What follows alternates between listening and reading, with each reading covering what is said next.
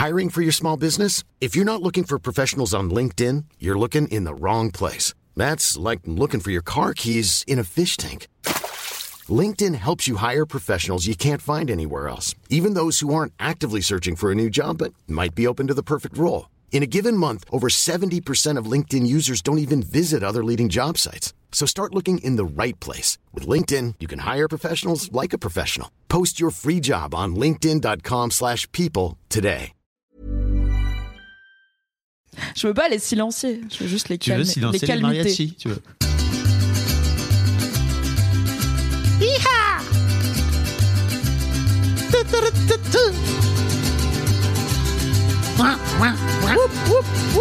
Eh, Quand les trompettes elles arrivent, j'aime bien.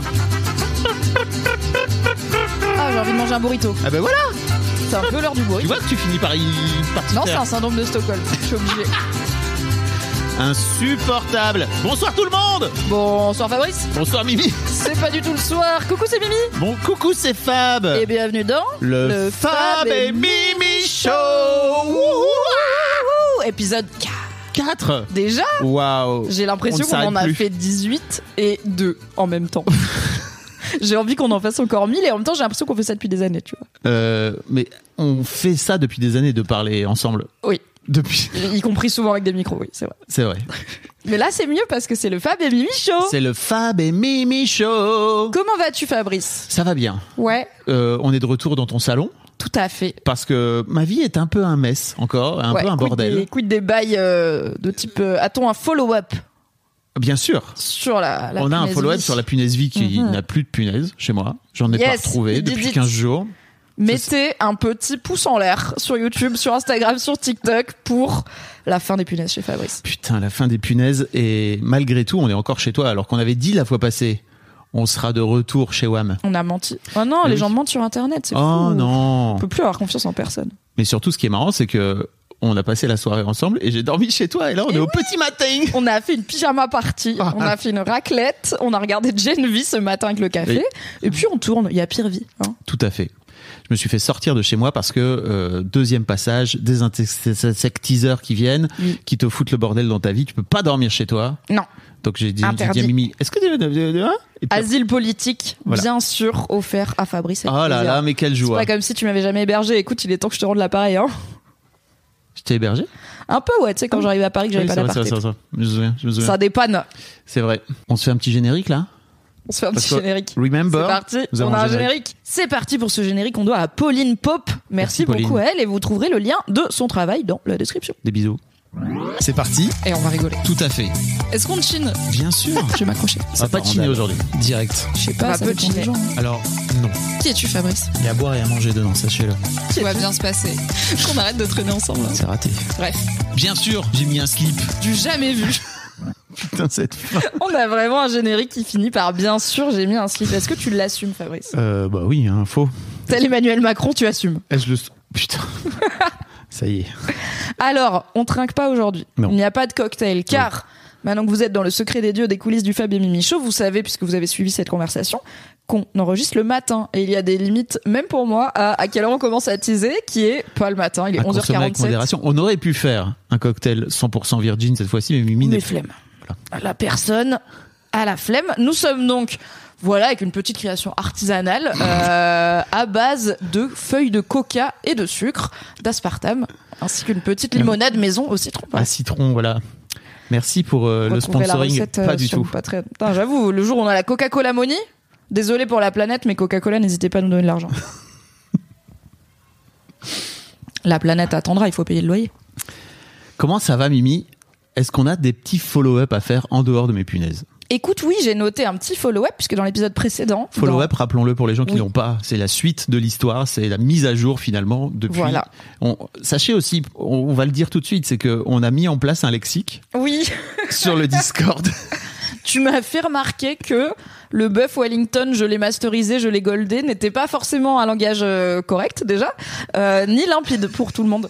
Nous avons donc euh, décidé d'aider la communauté à nous Voilà. suivre. Donc euh, on va créer, on a créé déjà un Google Doc dans lequel on va venir remplir à chaque fois des définitions par rapport à des termes que vous n'auriez pas suivis. Voilà. Donc a- n'hésitez pas Oui. à venir dans le Discord. On vous mettra le lien hein, comme d'habitude. Il y a un topic, il y a sur le, c'est un forum en fait, donc il y a vraiment moyen de venir participer, de venir dire qu'est-ce que ça veut bien dire ça, par exemple? Si vous êtes la personne qui n'était pas sûre que post-le-le veuille bien dire ce que ça veut dire, eh bien, vous pouvez venir sur Discord et nous enrichirons le lexique du Fab Voilà. Show afin de nous rendre compte à quel point je parle très mal. Et puis surtout pour améliorer le vivre ensemble. Tout à fait. Parce que c'est ça qu'on veut. J'ai un mini follow-up Hmm. par rapport à, au dernier épisode où je parlais des discussions de groupe entre hommes et entre femmes dans la section Mars et Vénus en disant j'ai reçu deux amis masculins qui se sont retrouvés face à mes discussions de groupe de meufs et qui se sont rendus compte qu'ils n'ont pas du tout les mêmes. Incroyable. Et tu m'as dit, bah, tes deux amis, là, vas-y, je, je les shampouine, je leur fais un cercle d'hommes et on va parler. Je t'ai dit, il y en a un des deux, je pense qu'il voudra pas, mais l'autre peut-être. Et hier, on a fait, bah, alors pas un groupe chat, Hmm. mais presque, un petit coaching d'un de ces deux qui s'est retrouvé, du coup, confronté à la Fab Flow Énergie. Euh, un petit coaching sur qu'est-ce que cette personne veut faire de son avenir euh, professionnel. Oui. Et écoute, j'ai trouvé ça sympa. C'était pas un cercle d'hommes, j'étais là. Non, c'était pas un cercle d'hommes, mais effectivement, il y avait un peu. J'ai senti qu'il esquivait pas mal les émotions. C'était un work in progress. Qu'est-ce qui se passe, les gars? Qu'est-ce qui se passe, les mecs? Qu'est-ce qui se passe, les garçons? Pourquoi vous avez si peur de parler de vos émotions? C'est un truc que je ne comprends plus.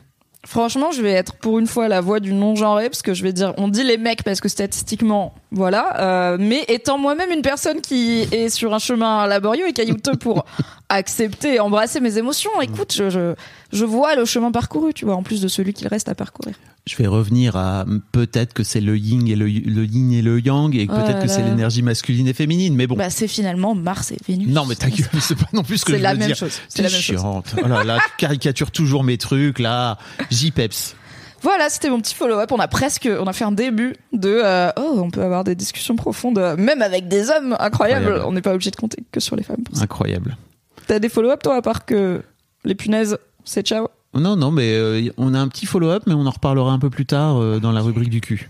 Voilà. Du cul, du cul, du cul. N'hésitez pas justement à venir discuter, à venir euh, commenter dans le dans le Discord. Euh, c'est l'endroit qui est le plus simple. Aussi sur, euh, on a de plus en plus de commentaires sur YouTube. Là, ça fait plaisir. Sur YouTube, sur Instagram, sur TikTok, puisqu'on parle des petits extraits. Alors parfois ça débat. Je suis pas sûre que tout le monde vienne écouter l'épisode en entier après, mais vous êtes beaucoup, donc on est content. On a fait Et- un reel, ça a 100 000 vues, 100 k, 100 k. On est ravis, merci beaucoup. J'ai même pas eu d'insultes.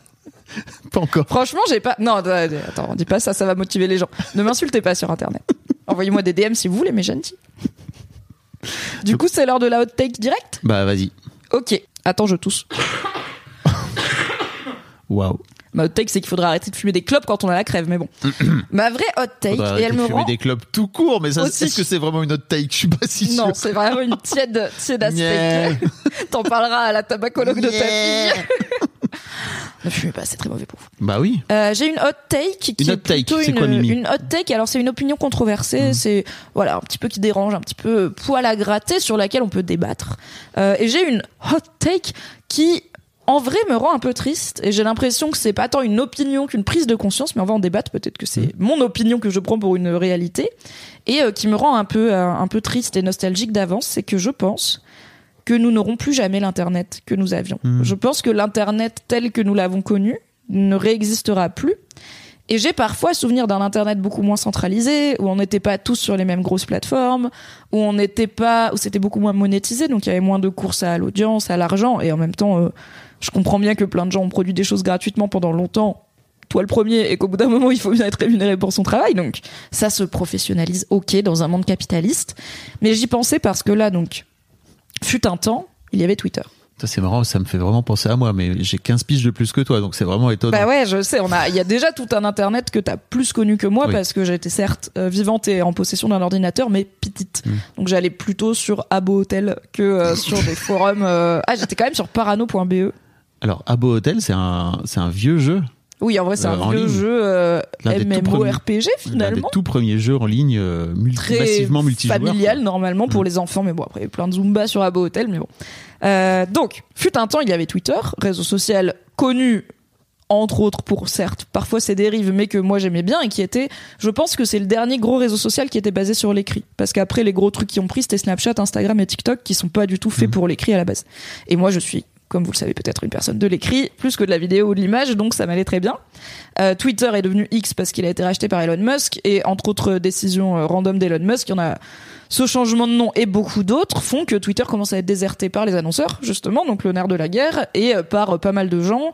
Euh, là, euh, on est en plein, euh, en pleine euh, réinflammation du conflit israélo-palestinien. À l'heure où on tourne, il y a eu beaucoup de désinformation, beaucoup plus que d'habitude sur X, beaucoup plus qu'à l'époque où c'était Twitter, parce que Elon Musk a renvoyé beaucoup ouvert- de gens qui s'occupent de, parce qu'il s'en bat les couilles. En Oui, fait. il a ouvert les portes Voilà. finalement. Oui, oui, il a réinst- réin- réinstauré, ré- réaccepté sur la plateforme des comptes qui avaient été bannis euh, pour, Oui, euh, pour la liberté d'expression Voilà. à la- à l'américaine, quoi. C'est La liberté d'expression qui va dans le sens qu'il arrange, liberté hein, parce qu'il a, il fait bien sauter les comptes des personnes qui n'ont Ouais. pas la liberté d'expression qui va dans son sens, mais bon. Donc, X est en perte de vitesse, ça fait pas mal de fois qu'il y a des trucs de type, ok, Twitter va mourir, euh, qu'est-ce qu'on a comme alternative? Et donc il y a un truc qui s'appelle Mastodon, qui avait pris un petit peu, mais qui honnêtement moi j'ai jamais été, ça a l'air un peu technique, ça a l'air un peu genre... Un jour j'aurai une hot take sur les jours du lo- du logiciel libre, je suis là. Pourquoi vous n'aimez pas les choses belles en fait? C'est pourquoi tous les logiciels libres ils sont moches du cul. Mais du coup Mastodon c'était pas instinctif visiblement comme euh, outil et il y a là un nouveau Twitter killer qui pour le coup est en train de prendre et qui va peut-être durer, on verra, euh, qui s'appelle Blue Sky et qui a été à la base créé par Jack Dorsey qui avait fondé Twitter. Donc Voilà. c'est vraiment le Twitter, c'est Twitter en fait, c'est la même chose, c'est le Twitter d'avant avec quelques petits changements et donc là je me suis inscrite sur euh, et le Fab et Mimi Show est sur Blue Sky, abonnez-vous. Incroyable. On mettra le lien dans la description. Euh, je me suis créé un compte aussi pour moi et je vais un petit peu voir ce qui se passe. Et en fait, c'est trop marrant parce que c'est à la fois des gens qui veulent juste Twitter, ils veulent juste retrouver Twitter. C'est que les anciens de Twitter qui sont dessus Ouais. pour l'instant, donc beaucoup de journalistes, etc. Mais beaucoup de gens que, en gros, euh, qui étaient déjà connus entre guillemets Mm. sur le Twitter France il y a 10 ans. Donc c'est pas vraiment un renouvellement, tu vois. C'est les mêmes Ouais. gars qui sont là. Vraiment, je retrouve la même timeline. Et en fait, il y a ce mix entre on veut que ce soit juste Twitter et c'est aussi l'occasion de peut-être euh, ne pas reproduire des erreurs qu'on a reproduites sur Twitter. Donc, qu'est-ce qu'on attend de ce nouveau réseau? Il y a notamment euh, Marie Turcan, qui est rédactrice chef de Numérama et qui a une chronique chez France Inter, qui a demandé justement euh, Hello Blue Sky, qu'est-ce que vous attendez de Blue Sky? En termes de c'est pareil que Twitter et en termes de différence avec Mhm. Twitter pour sa chronique sur France Inter et en fait c'est trop marrant de voir ce truc un peu hyper paradoxal de on veut que ce soit la même chose et en même temps on se demande comment ne pas avoir les mêmes embrouilles ne pas avoir les mêmes dynamiques de cyberharcèlement etc et en fait il y a pas vraiment de réponse à ça je me suis inscrite sur Blue Sky j'ai été follow un petit peu des gens que je connaissais et après j'ai pas ouvert l'appli pendant genre un ou deux jours et quand j'ai rouvert l'appli le premier truc que j'ai vu c'est un débat sur une meuf VG qui disait arrêtez de poster des produits de des Ah. photos de produits carnés euh, genre quand vous mangez un steak arrêtez de le poster sur internet et des gens qui lui répondaient qu'elle était une reparti, VG quoi. nazie et tout et j'étais là bah c'est Twitter hein c'est all over again. voilà un bon petit débat végétarisme de bon matin pour que commencer ça la journée pas, finalement plutôt l'humanité? Ouais, mais tu vois, quand j'ouvre Instagram, j'ai pas des débats végétarisme parce que je suis pas les mêmes personnes et c'est pas fait pour ça. Bref, ça m'a fait penser à tous ces tous ces réseaux qu'on a utilisés fut un temps qu'on utilise plus. Pensons à- MySpace. Ouais, ou même Facebook, honnêtement, j'y vais Oui. plus jamais. Euh, LinkedIn, je m'y suis jamais mise, mais c'est parce que j'aime pas les trucs d'adultes et que franchement, c'est cringe LinkedIn. Trop d'émojis. Euh, Il y avait MySpace avant, il y a Skyblog là, qui a- il y a eu tout un truc de euh, les Skyblogs vont être désarchivés, donc il y a la Bibliothèque nationale de France qui en a archivé certains pour la mémoire de l'humanité quand même. Bah, grave. Et, euh, et en fait, je pense que juste il y avait un moment où, enfin, dans l'évolution d'Internet, je pense pas qu'il y aura de retour en arrière. Et je sais pas si on sortira un jour de cet Internet très réseau social, très euh, profil, très audience personnelle aussi, tu vois. On parle souvent, toi et moi, de ah, c'était bien les blogs, euh, c'était bien d'avoir juste une plateforme où t'écris. Et il y a des des tentatives de faire euh, des résurgences de ça et puis rien ne t'empêche ni toi ni moi d'aller ouvrir un blog demain et de poster des Oui. trucs euh, et j'ai ouais, une newsletter sur Substack Ce que j'allais te dire en je fait. publie des trucs sur Patreon. Il y a un peu de, mais tu vois, c'est une newsletter avec un truc qui peut la rendre payante à un moment. C'est pas juste un blog en mode, en fait, je suis en, mais c'est mon travail d'être sur Internet, donc je suis en productivité, je suis en audience, je suis en stratégie quand même. Je suis pas comme à 15 ans quand je publie un truc juste parce que j'avais envie de publier un truc, tu vois, et que j'avais des fois 12 lecteurs, donc Hmm. plus de personnes que je ne connaissais en vrai. Incroyable! et je suis à la fois nostalgique de cet Internet d'avant où je trouve qu'il y avait plus facilement de découvertes. Et en même temps, je me rends compte que ça reste très facile sur l'internet actuel de découvrir des choses, mais pas pas avec des outils qui me parlent en fait. Genre je sais que il y a plein de gens qui découvrent plein de choses sur la fonction for you de la for you page de TikTok, donc la page pour toi, qui te montre à la fois des comptes que tu suis et des comptes qui pourraient Ouais. te plaire. Et il y a plein plein de gens qui découvrent plein de choses, euh, y compris les TikTok du Fab et Mimi Show comme ça, où je vois mon mec sur YouTube. Hier, il a regardé une vidéo de 25 minutes sur les pires crashs d'avions qui ne sont pas arrivés, donc des trucs où ça, a- on a frôlé la catastrophe pour une erreur d'aiguillage ou quoi, et où comment au dernier moment il se rendu compte que il a pas cherché ça, tu vois. C'est juste YouTube qui a- lui a proposé. Il a fini par dire ouais, grave, et il a regardé ça dans le lit avant de s'endormir. je ne comprends pas. Ouais, c'est c'est l'algorithme de YouTube qui est tellement fort. Ouais, mais du coup, comme moi, je suis pas vidéo, tu vois. Bah, je suis vraiment en mode, j'ai- je, je sais plus où aller trouver, à part sur Reddit, qui est donc un gros forum qui me permet pour le coup de trouver des nouveaux sujets intéressants auxquels j'avais pas forcément pensé. Genre, je me suis abonné au subreddit Jardinage France, tu vois. Je suis pas, j'ai pas la main verte et j'ai pas de jardin. Mais bon, bah, j'apprends des trucs et des fois, il y a une discussion, genre, j'ai des cloportes dans mon jardin, ce qui me va bien, mais je n'ai pas envie qu'ils rentrent chez moi. Comment leur barrer euh, l'accès à ma maison et tout? Et je suis là, mais comment faire, Syntaxe? Et tu vois, pour moi, ce que, pour moi, l'un des trucs géniaux des blogs à l'époque, c'était que on se, re- on se liait beaucoup, on se filait des liens. Oui, il y avait que blogs les- rolls. Il y avait des blog rolls déjà, donc c'était un peu la liste de tous les blogs que t'aimais, mais aussi tu, il y avait beaucoup de react finalement à, bah voilà, il y a machin qui a écrit ça. Tu mettais un lien, tu le renvoyais vers les gens, vers, Oui. vers, euh, tu renvoyais ton audience vers cette personne. Voilà moi ce que j'en pense, etc., etc. Et en fait aujourd'hui, je me rends compte que Ah oui, on des- commentait les posts de blog bien des sûr, autres gens et tout. énorme. Et en fait, euh, et ça permettait d'augmenter finalement la découvrabilité des blogs et, de- et ça te permettait toi en tant que lecteur de pouvoir te dire tiens en fait je peux aller de là à là, et puis passer d'une personne que tu connaissais à une personne que tu connaissais pas Mm. du tout et de découvrir son univers, etc. Et tu vois là par exemple, je me rends compte que l'un des trucs que globalement la planète a arrêté de faire, euh, la planète d'internet en tout cas, c'est de lier les trucs dont tu les sources d'où te vient le truc et d'où d'où t'as découvert. Par exemple, moi quand je découvre un post sur Insta de quelqu'un dans une story, c'est vrai que j'essaye, mais en fait j'ai complètement oublié. J'essaie systématiquement de mettre c'est via machin quoi, tu vois. Oui, Et comme on le disait, pour la curation de séries, remerciez les gens qui Voilà. vous font découvrir des trucs cool, ça vous évite beaucoup de temps à chercher parmi des trucs pas très cool. Exactement. Et en fait, Twitter au départ le mettait systématiquement, c'est-à-dire que quand tu retweetais un tweet de quelqu'un, il te mettait via machin, il te le mettait automatiquement. T'étais obligé de le mettre. Instagram a, T'écrivais à la main RT Ouais. at machin. Ouais, parce qu'il y avait un truc un peu, ça faisait partie de la culture, ça faisait partie de l'étiquette finalement de, on attendait de toi quoi, tu vois le, le comportement, sources. voilà, le comportement adap- adopte- adapté pardon. Et aujourd'hui c'est un truc, moi par exemple, je me rends compte parfois que je, je republie des trucs que j'ai découvert via quelqu'un et je le fais, je mets jamais. Mm. Parce que bah, c'est juste L'habitude s'est perdue le, le monde a oublié et moi le premier j'ai oublié alors que c'est un truc qui me tient à cœur en plus donc euh, et tu vois ce que je vois moi c'est que vraiment Substack donc c'est la plateforme sur laquelle tu es en train de t'as créé ta newsletter et que tu es en Oui. train de développer ta newsletter euh, sur les émotions euh, bah on mettra, un lien hein, C'est gratuit. Euh, je trouve qu'ils sont, et parce que je suis énormément ce qu'ils font depuis un an ou deux, et je trouve qu'ils sont en train de faire en sorte de recréer ça.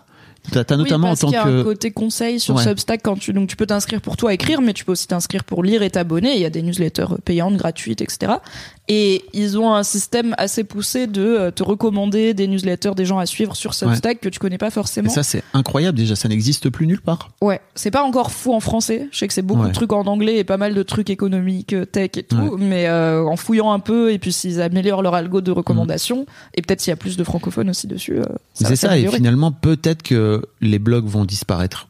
Ou les blogs ont disparu, tu vois. Ouais, c'est un peu- un peu fait, Il n'y en hein. a plus. Mais globalement, moi, je vois une résurgence des gens qui veulent lire, s'abonner à des newsletters. oui Et où t'as un truc peut-être moins euh, taré par rapport au téléphone, où euh, en fait t'as envie d'aller voir Insta tout le temps, et TikTok c'est encore pire, j'imagine, un peu à côté, euh, t'es obligé de scroller, quoi. Ou bah là, c'est dans ton mail, c'est toi qui décides. Tu, oui c'est bien tu te désabonnes si tu veux, tu le lis quand tu veux, euh, tu peux le lire dans les transports, t'es pas obligé d'avoir un écoute, d'avoir des ca- un casque pour écouter, bref. Tu sais, je me souviens quand j'étais à la fac, Mm. avant de travailler pour Mademoiselle, j'avais euh, un petit rituel. J'aimais trop le plutôt le samedi ou le dimanche matin. Je me posais vraiment avec mon café et tout. J'avais un bureau euh, dans un grand salon euh, ensoleillé, donc euh, j'étais bien. Et j'ouvrais mon ordi et en fait, je sais que j'ouvrais plein de sites et de blogs différents. C'était comme mon père le matin quand il lit la presse de la semaine, Mhm. tu vois.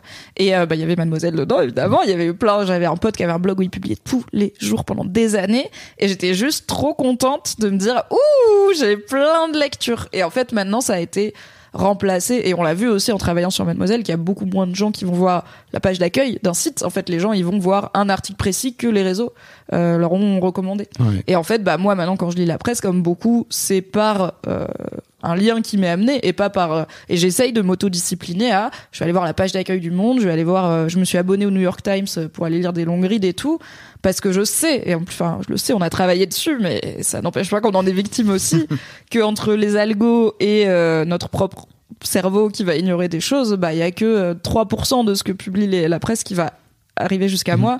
Et c'est probablement les 3% qui vont soit me choquer soit me conforter dans mes opinions. Donc j'essaye d'élargir il mes faut aller, écoutilles. il faut aller chercher ailleurs, quoi. Et ça permet de- justement d'éviter un peu ce monde polarisé dans lequel on est de plus en plus, où tu es obligé d'être pour ou contre. Et euh, en fait, au milieu, il y a plein plein de nuances qu'on a tendance à vouloir ne pas regarder parce qu'il faut être pour ou contre. oui Et il faut être dans le bon camp on peut remercier d'ailleurs et on peut saluer le travail de Samuel Etienne sur Twitch qui fait Ouais. de la revue de presse tous les tous les matins en fait où il lit les, les quotidiens vraiment en papier en plus papier truc. il surligne et tout il surligne machin et en fait il fait aussi l'éducation en médias ce qu'on a un peu oublié de faire à l'école j'ai un peu l'impression quoi Bah ouais, il y en a, mais franchement, en plus avec Internet et tout, enfin, le Mm. truc c'est que les profs eux-mêmes, euh, ça, ça bouge très très vite, tu vois, et euh, c'est pas forcément facile d'être à jour. J'aime bien ce que tu disais sur les blogrolls. Je me dis que j'ai vu deux trucs similaires ces derniers temps, et on finira peut-être là-dessus. Euh, le premier, c'est que j'ai, quand je me suis inscrite sur Blue Sky, j'ai été voilà suivre quelques comptes parce que je savais qu'ils y étaient déjà, et puis l'appli m'en a recommandé quelques-uns. Mais c'était pas beaucoup, tu vois. Oui. J'avais genre, je followais 20 comptes, donc t'as. Et en fait, j'ai eu ce truc de début de réseau social où genre t'as fini ta timeline. Il y a plus rien de nouveau Ouais. qui est publié parce qu'il y a plus, y a pas grand monde et ça publie pas encore beaucoup, ce qui est trop bien. D'ailleurs, c'est le bon moment aussi pour se lancer sur Blue Sky parce que comme il y a pas grand monde, bah tout le monde se follow, y compris des gens connus et tout. Et, euh, et en fait, j'ai fait un truc que j'avais pas fait depuis hyper longtemps, c'est que je me suis dit comment je peux trouver des gens qui m'intéressent sur Blue Sky? Je vais aller prendre une personne qui m'intéresse et regarder qui elle suit sur Blue Sky. Ouais. Et du coup, j'ai ouvert bah, par exemple Fibre Tigre, euh, qui est un créateur de contenu euh, gros nerd que j'aime beaucoup. Il est sur Blue Sky, donc été voir qui est-ce qu'il follow et j'ai trouvé bah, des comptes qui parlent de jeux de rôle, des ah oui tiens machin que je qui est un pote commun, Hot Fibre et moi, il avait aussi un compte, j'avais Ouais. pas vu. Et ça, ça faisait très longtemps que je m'étais pas dit, je ne sais pas qui allait suivre, je vais aller m'inspirer des gens que j'aime bien, mais c'est de la curation euh, passive pour le coup, Ouais. ils ont pas pris le temps de le faire. Et en autre truc, euh, j'ai vu que mais du coup, ça rentre dans ce que je disais de peut-être que les mécaniques d'avant se font maintenant en format vidéo et que moi, c'est moins ma cam. Il y a un, un vidéaste, là, un YouTuber qui est en train de bien percer en ce moment qui s'appelle The Great Review, qui fait des super vidéos avec du storytelling de fou sur euh, pas mal de gros événements du jeu vidéo et de l'e-sport, mais pas que. En tout cas, des gros événements d'internet, disons. Et euh, il sait très très bien ce qu'il fait. Et euh, là, il a créé, donc il a sorti une vidéo sur une équipe de League of Legends euh, un peu. Euh, personne croyait en eux, tu vois. euh, League of Legends c'est un jeu vidéo Oui, c'est un jeu vidéo euh, incroyablement très populaire compétitif. Mm. Où il y a du coup une scène e-sport professionnelle, il y a, et notamment en Corée du Sud, il y a, c'est vraiment, c'est un métier quoi, c'est comme euh, la coupe de foot euh, en France. Et, euh, et donc c'était sur une équipe un peu des underdogs, donc personne croyait en eux, est-ce qu'ils vont réussir et Ouais. tout. Et en fait, Domingo, qui est un gros streamer sur Twitch, a fait un react à cette euh, vidéo. Enfin, il a présenté la vidéo de The Great Review et il a fait un petit react, pas en entier parce qu'elle dure une heure. Et en fait, The Great Review lui a demandé, en fait, il a créé une chaîne YouTube une playlist YouTube spécifique, les gens vous conseillent mes vidéos. Ou du coup, il a mis l'extrait de Domingo qui parle de sa vidéo. Et, ça, et tu vois, il a créé une playlist spécifique pour ça, il va le faire de plus en plus. Donc je pense qu'il y a des choses de recommandation aussi, bien sûr, qui se font par Twitch et par les React, qui sont du coup des contenus où juste on regarde quelque chose et on réagit dessus. Ça peut être du divertissement, genre quatre mariages et une lune de miel, Oui. où bon, on bitch un peu, mais ça peut être aussi, euh, je vous conseille un contenu cool que j'ai vu Mm. passer. Donc ça continue à se faire, juste pas forcément sur mes formats préférés qui sont juste l'écrit. Je ne veux pas avoir à mettre le son dans ma vie. ouais mais tu vois toi-même t'écris plus beaucoup tu publies plus Bah grand ouais, chose à l'écrit alors que c'est Mais parce que j'ai l'impression que tout le monde s'en fout de l'écrit. bah non parce que I have to win my money. Moi, tu, si tu m'écris euh, tous les jours euh, une newsletter sur sur un truc que t'aimes bah en fait je vais aller te lire et je vais aller C'est regarder vrai, c'est vrai. C'est Mais je vous en un parle peu un dans le cercle, Show. tu vois c'est un peu un cercle vicieux quoi Ouais, mais tu vois, on s'est dit on veut créer un truc ensemble, on va créer un podcast et une émission YouTube, tu vois. Vrai. Il y a aucun moment où on s'est dit est-ce qu'on pourrait pas créer un truc écrit ensemble? Hmm. Mais écoutez, on va essayer de remettre un peu d'écrit dans cet internet qui ne sera probablement plus jamais euh, comme enfin il y a, il y a probablement non plusieurs pans d'internet qui sont révolus mais aussi plein de belles choses qui vont arriver mais je crois vraiment que l'écrit va revenir par les newsletters mais bon j'espère. Peut-être que je me trompe, mais j'ai vraiment, je sens qu'il y a un truc qui joue là, et en fait tout dépend des plateformes. Et pour moi, Substack est vraiment en train de faire un truc très très cool. Mais c'est sûr que ça, ça prend plus de temps. Il y a peut-être moins de gens qui vont suivre que TikTok et qu'Insta. Donc euh, pour les créateurs, tu dis ok, c'est Ouais, quand tu veux en vivre, Voilà. c'est encore une autre Zumba. Mais même, tu vois, tes, Tu tes filles, là, tes ados de filles. Est-ce que un jour elles se mettront aux newsletters, tu vois? Elles ont été biberonnées à TikTok, Snapchat, Écoute. Insta et tout. Est-ce que un jour elles se diront ah je préfère lire un mail ma cadette Kim a découvert la lecture Ah la, oh la semaine passée par l'intermédiaire d'un livre qui s'appelle Cœur avec un S et qui est un bouquin d'un toubib sur le cœur et comment fonctionne le cœur. Voilà. Ah faut que tu lui offres euh, Incroyable. Le cœur des femmes de Martin Winkler. Ouais. Très bon bouquin sur la santé des femmes, le bien-être des de- un peu le vivre ensemble. Là, aussi. tu vois, ce bouquin, c'est un truc très technique sur comment fonctionne le cœur. Ah oui, non, bon, bah, si c'est un bouquin de médecine, c'est pas pareil. un Le bouquin cœur de des femmes, c'est un, roman, c'est de la fiction. Mais écrit par quelqu'un qui Oui, est un professionnel de santé, donc euh, qui sait un peu de quoi il parle. Écoute, Mimi, merci pour cette take. De rien. Euh, on passe, euh, on passe à nos bails ou pas? Bah, je sais pas, t'as pas de hot take, toi? Non, moi ça va. Ok, eh On ben, verra c'était la la hot take euh, moins piquante peut-être que d'autres, Ouais. mais euh, bon débat. Moi, Voilà, j'adore parler d'internet. T'as fait les pierres maintenant, bah, t'as plus grand chose. Hein. Ouais, j'ai fait les pierres, j'ai fait les enfants préférés, là, c'est fini quoi. Les bails. Quels Ouais. sont tes bails, Fabrice? Écoute-moi, mes bails. euh, Maintenant que les punaises, c'est du passé. Bah justement, c'est que les punaises c'était pas tout à fait du passé, c'est que là pendant 15 jours entre le premier passage des gens qui sont venus et le deuxième, je me suis dit OK, tu vas vraiment recevoir personne chez toi, tu vas pas faire d'interview, trop chiant, qu'est-ce que tu as envie de faire? Bah let's go, euh, pars, euh, va, va à Lyon en fait, parce que euh, je m'étais rendu compte que j'avais trois, quatre interviews à faire à Lyon de gens qui m'avaient envoyé des mails, euh, un peu spontanément, en me disant bah je peux pas venir à Paris, en revanche je vis à Lyon, donc euh, à chaque fois moi je note dans un coin, ok donc à Lyon j'ai telle et telle et telle personne, Je fais des croix. Ouais, j'étais à à- 5, j'y vais. J'étais à Montpellier euh, en juin.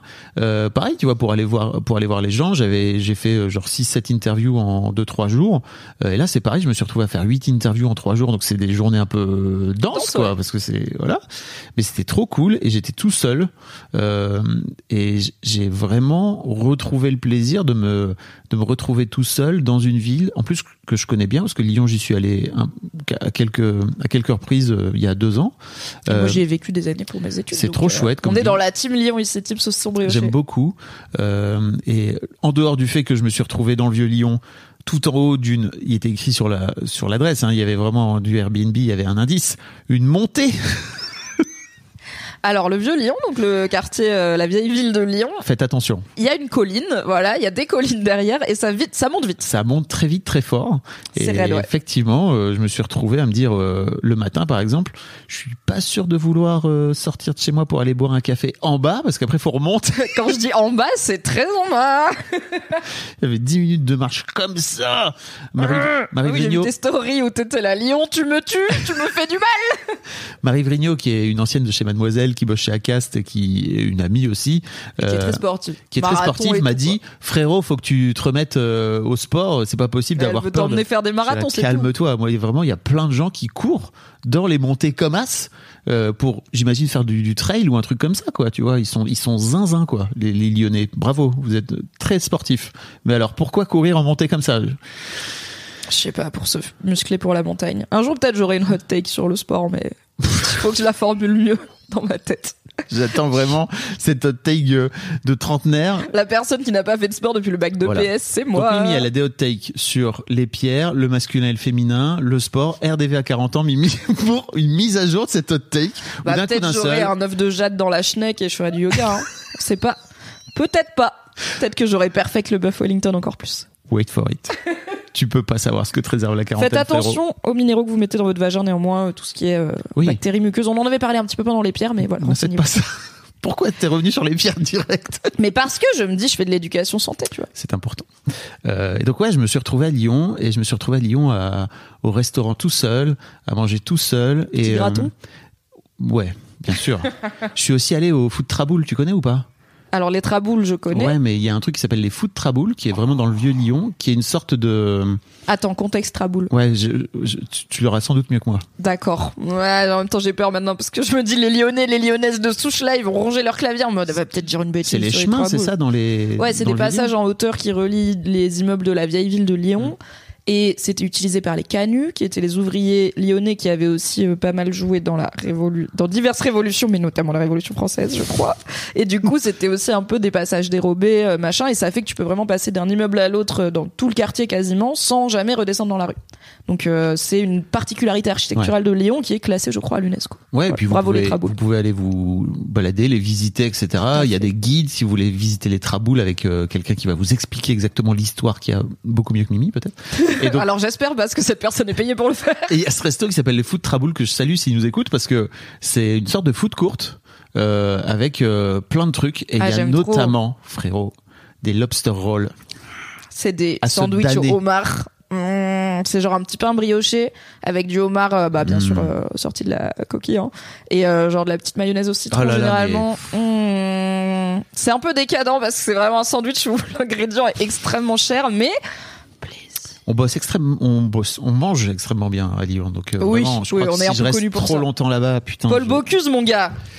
Voilà. Et euh, c'est marrant parce que ça m'a rappelé aussi. euh, J'ai interviewé il y a pas très longtemps Jérôme Collin, Ouais. qui est un auteur qui est à la base euh, présentateur télé, journaliste euh, télé en Belgique, euh, qui est une émission d'interview qui est trop bien faite, qui s'appelle Ep Taxi, où il interviewe des gens dans un taxi. C'est lui Mm. qui conduit le taxi, et donc c'est bizarre comme format parce que il ne voit les gens que par euh, Le rétro. que par le rétroviseur. Et, euh, et c'est ultra deep. C'est très rare, tu vois, d'avoir des interviews euh, à la télé où il rentre tout de suite dans le vif du sujet, quoi. Il a pas le time. Et euh, donc ce mec écrit aussi des bouquins, et notamment son dernier bouquin s'appelle Les Dragons, euh, que j'ai lu les cet été. Bah, tu veux, si tu veux, je te le prête. C'est sur la, c'est sur la santé mentale. Ça parle de. Il y a pas de dragon? Non. Ah, déçu. Ouais, mais il y a une bonne raison pour laquelle il s'appelle Les Dragons. D'accord, d'accord. Et, euh, et en fait, c'est sur la santé mentale des gamins, euh, des ados. Le mec est allé passer euh, trois mois dans un, hôpital psychiatrique pour voir un petit peu comment ça se passait avec les kids et tout. Et c'est incroyable. Vraiment, ce bouquin m'a fait. Bon, j'ai terminé en larmes de, de chez larmes. Ce mec me touche beaucoup. Et c'est marrant parce qu'il m'a reparlé de. Pour lui, en fait, dans sa vie, quand il était plus jeune, euh, il était seul avec du monde autour. Je sais pas si tu si as cette rêve de d'Orelsan. Orelsan a écrit un, un, un titre Tout ce qui qui est moi chanson déprimantes de rappeurs blancs, t'inquiète, je l'ai. voilà. Orelsan, donc il y a un rappeur français, a écrit un, un, un titre qui s'appelle Seul avec du monde autour. On mettra le lien dans, dans la description, qui est. En fait, moi, j'ai entendu la première fois, ça m'a fini, ça m'a terminé. Ouais, c'est vraiment relatable, comme on dit. où T'es Ouais. là, ah oui, moi aussi j'ai déjà ressenti ça, peut-être un peu trop souvent. Et c'était chouette parce que, tu vois, pour le coup, pour moi, c'est pas forcément négatif. Je vois bien que tu, toi, tu le vois comme négatif, tu vois, mais là, typiquement, je me suis dit, tiens, je vais me le remettre dans les oreilles quand j'étais à Lyon et juste, j'étais en train de me balader tout seul dans la ville ou de manger tout seul. Et je me disais, mais en fait, je suis seul avec du monde autour et c'est marrant parce que t'as pas du tout la même interaction de ce fait-là avec les gens. Oui. Et tu vois, tu tu, fais partie d'un tout, quoi. voilà, tu- je, discutais avec les gens d'à côté alors que je crois que si j'avais, on avait été deux, j'aurais juste parlé avec la personne qui avait en face de moi, quoi. C'était, c'était hyper chouette et surtout, j'adore faire ça de me dire, ok, je me retrouve dans une ville. Tu vois, là, je me suis retrouvé dans un Airbnb. J'avais pas calculé, mais en fait, c'était euh, T'avais pas calculé grand chose sur ce Airbnb, ni la pente. ni la pente, ni en fait, je, je me suis fait avoir parce que c'était un, c'était un, il y avait pas. Il y avait pas de chambre, tu vois. Donc c'était un canapé lit. J'arrive, c'est un lit. Le truc, ils l'ont dévi- Je me suis dit putain, mais en fait, j'ai une. Il y a quelqu'un qui arrive pour que je l'interviewe dans cinq minutes. Oula, ça fait traquenard. Oula, Euh, ça fait Jackie et Michel, c'est non. Voilà. Donc je me suis retrouvé à vouloir rep- sur le lit pour parler d'argent, monsieur, Madame. Encore pire. dans ma traboule, là. J'étais là, putain, je venais de, de monter pendant un quart d'heure. J'avais envie de crever. Je me disais, mais qu'est-ce que je suis en train de foutre? Vraiment. J'étais en train de replier comme je pouvais le, le truc. J'y arrivais pas parce que bah, il faut des techniques quoi. Oui, c'est jamais la pas- même méthode, C'est jamais très simple. Euh, et je me suis, j'ai fini en sueur. Je me suis dit, mais putain, qu'est-ce que je suis en train de foutre? Donc désormais, j'ai, tu vois, j'ai vraiment noté, ok, vraiment check, qu'il y a une chambre à part, qu'il y a un canapé à part, pour pas me retrouver à me dire, ah putain, ils ont déplié le lit en plus. Qu'est-ce que je vais foutre? Bref, mais c'était super.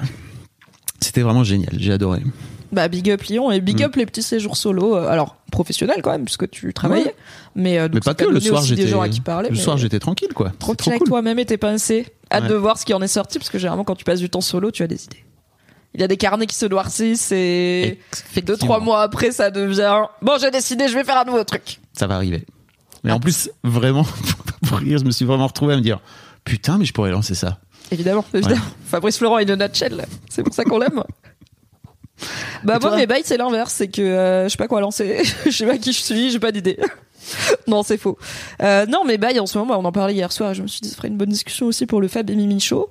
Euh, c'est euh, pas très original pour la trentaine, plutôt des interrogations identitaires sur voilà qui suis-je, quelle voie je veux prendre, euh, je suis pas vraiment à la croisée des chemins, mais en tout cas par rapport à il y a quelques années, bah voilà, j'ai quitté mon emploi salarié.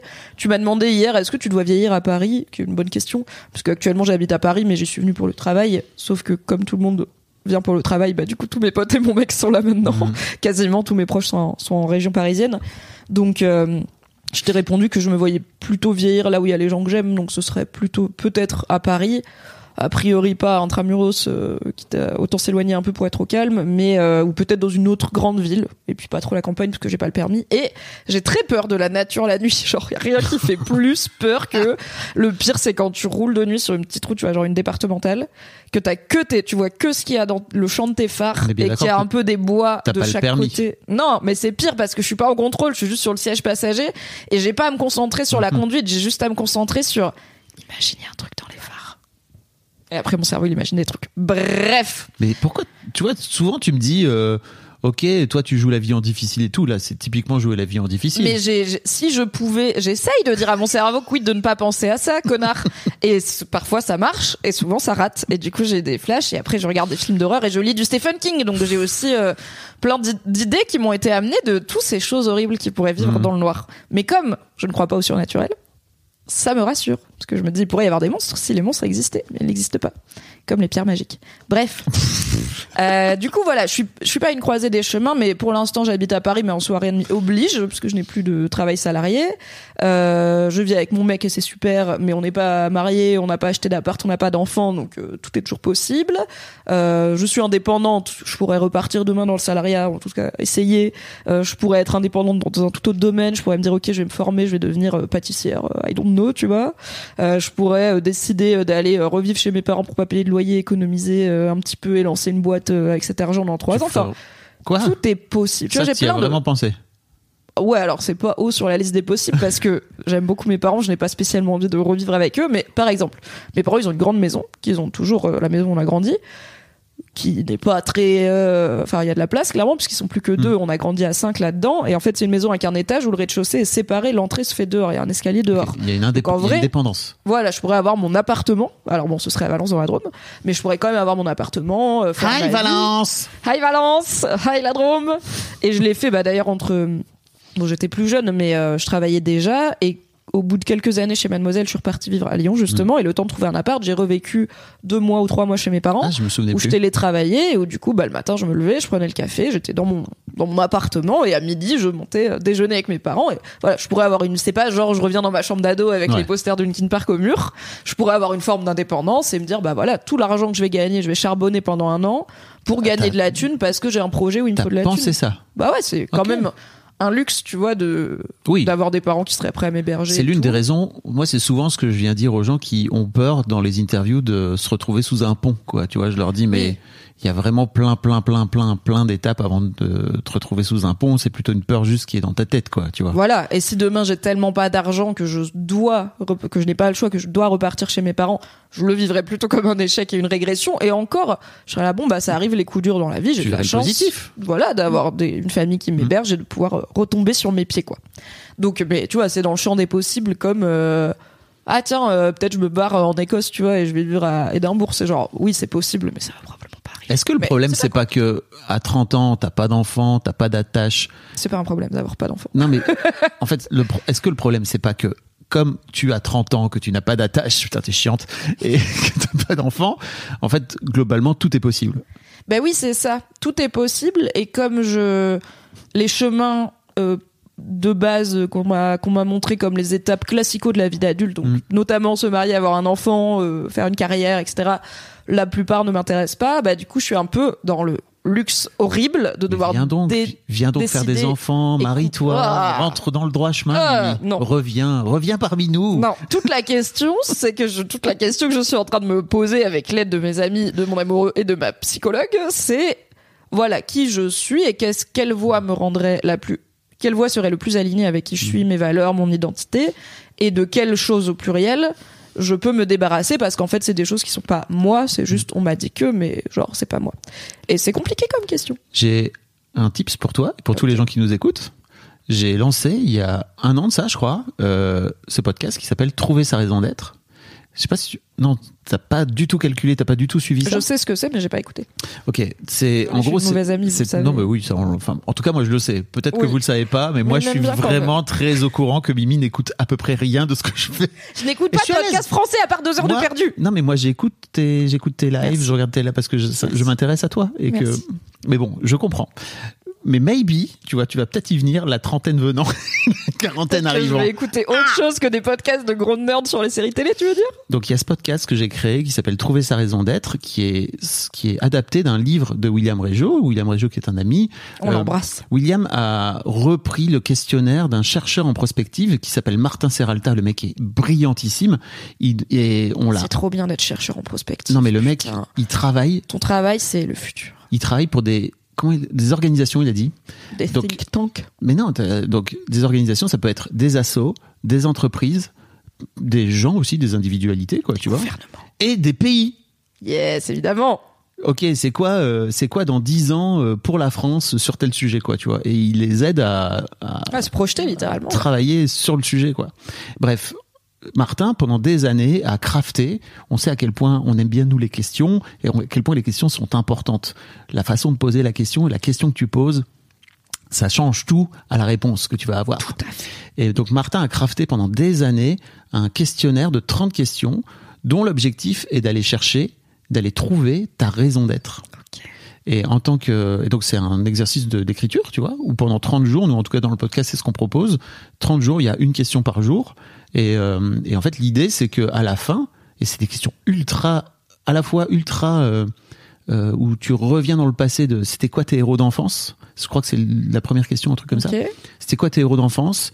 C'est quoi les trucs qui te faisaient que, que tu kiffais, que t'aimais, avec lesquels t'aimais jouer quand t'étais petit? Donc tu vois de revenir vraiment à un truc de joie intérieure d'enfant, Mhm. quoi, enfantine, et, euh, et jusqu'à euh, ok, imagine euh, t'as un million d'euros, 10 personnes à ta disposition euh, pendant deux mois, qu'est-ce que tu construis?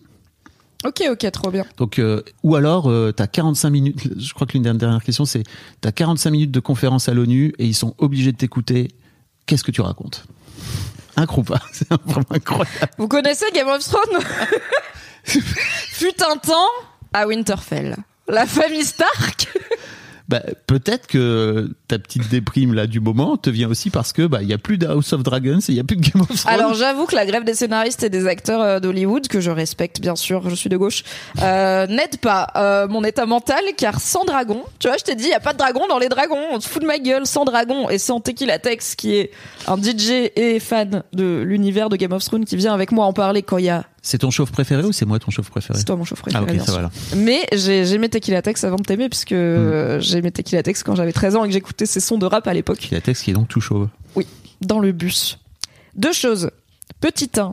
Est-ce que ce serait du plagiat si je faisais ça sur Twitch? Non, bien sûr que non. Cool. Petit 2. Est-ce que tu penses que c'est cool format sur Twitch ou est-ce que c'est plutôt en vrai fais-le de ton côté et Pour moi, il faut te mets pas des barrières de type ah il y a des gens et je dois genre leur dire euh, tu vois est-ce qu'il y a des questions je vais être là j'ai pas envie de Ouais, pour moi, c'est un peu, c'est un poil trop introspectif. Alors après, ce que tu peux faire, c'est, c'est de faire un format euh, où tu viens à la fin de chaque semaine débriefer un petit peu le truc Mm. et de, de- d'expliquer un petit peu ce que tu as appris et tout. Mais de ce fait-là, tu tries toi-même. T'es pas en train Pas de le faire en live. Oui oui Parce oui, que oui, pour oui. le coup, ça nécessite vraiment d'aller creuser et d'aller chercher dans des trucs que t'as pas forcément envie de dire en public, Yes. je crois.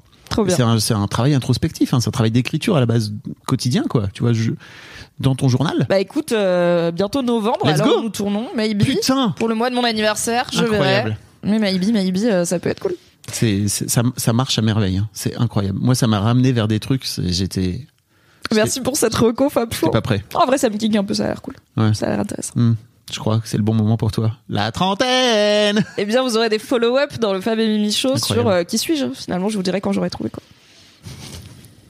Tiens, une boule noire c'est tout de suite là. C'est maintenant, c'est Ok, maintenant. Putain, je, je sais jamais l'ordre des trucs. Alors oui, j'ai une boule noire. On fait ta boule noire Elle est bien, elle est croustifondante.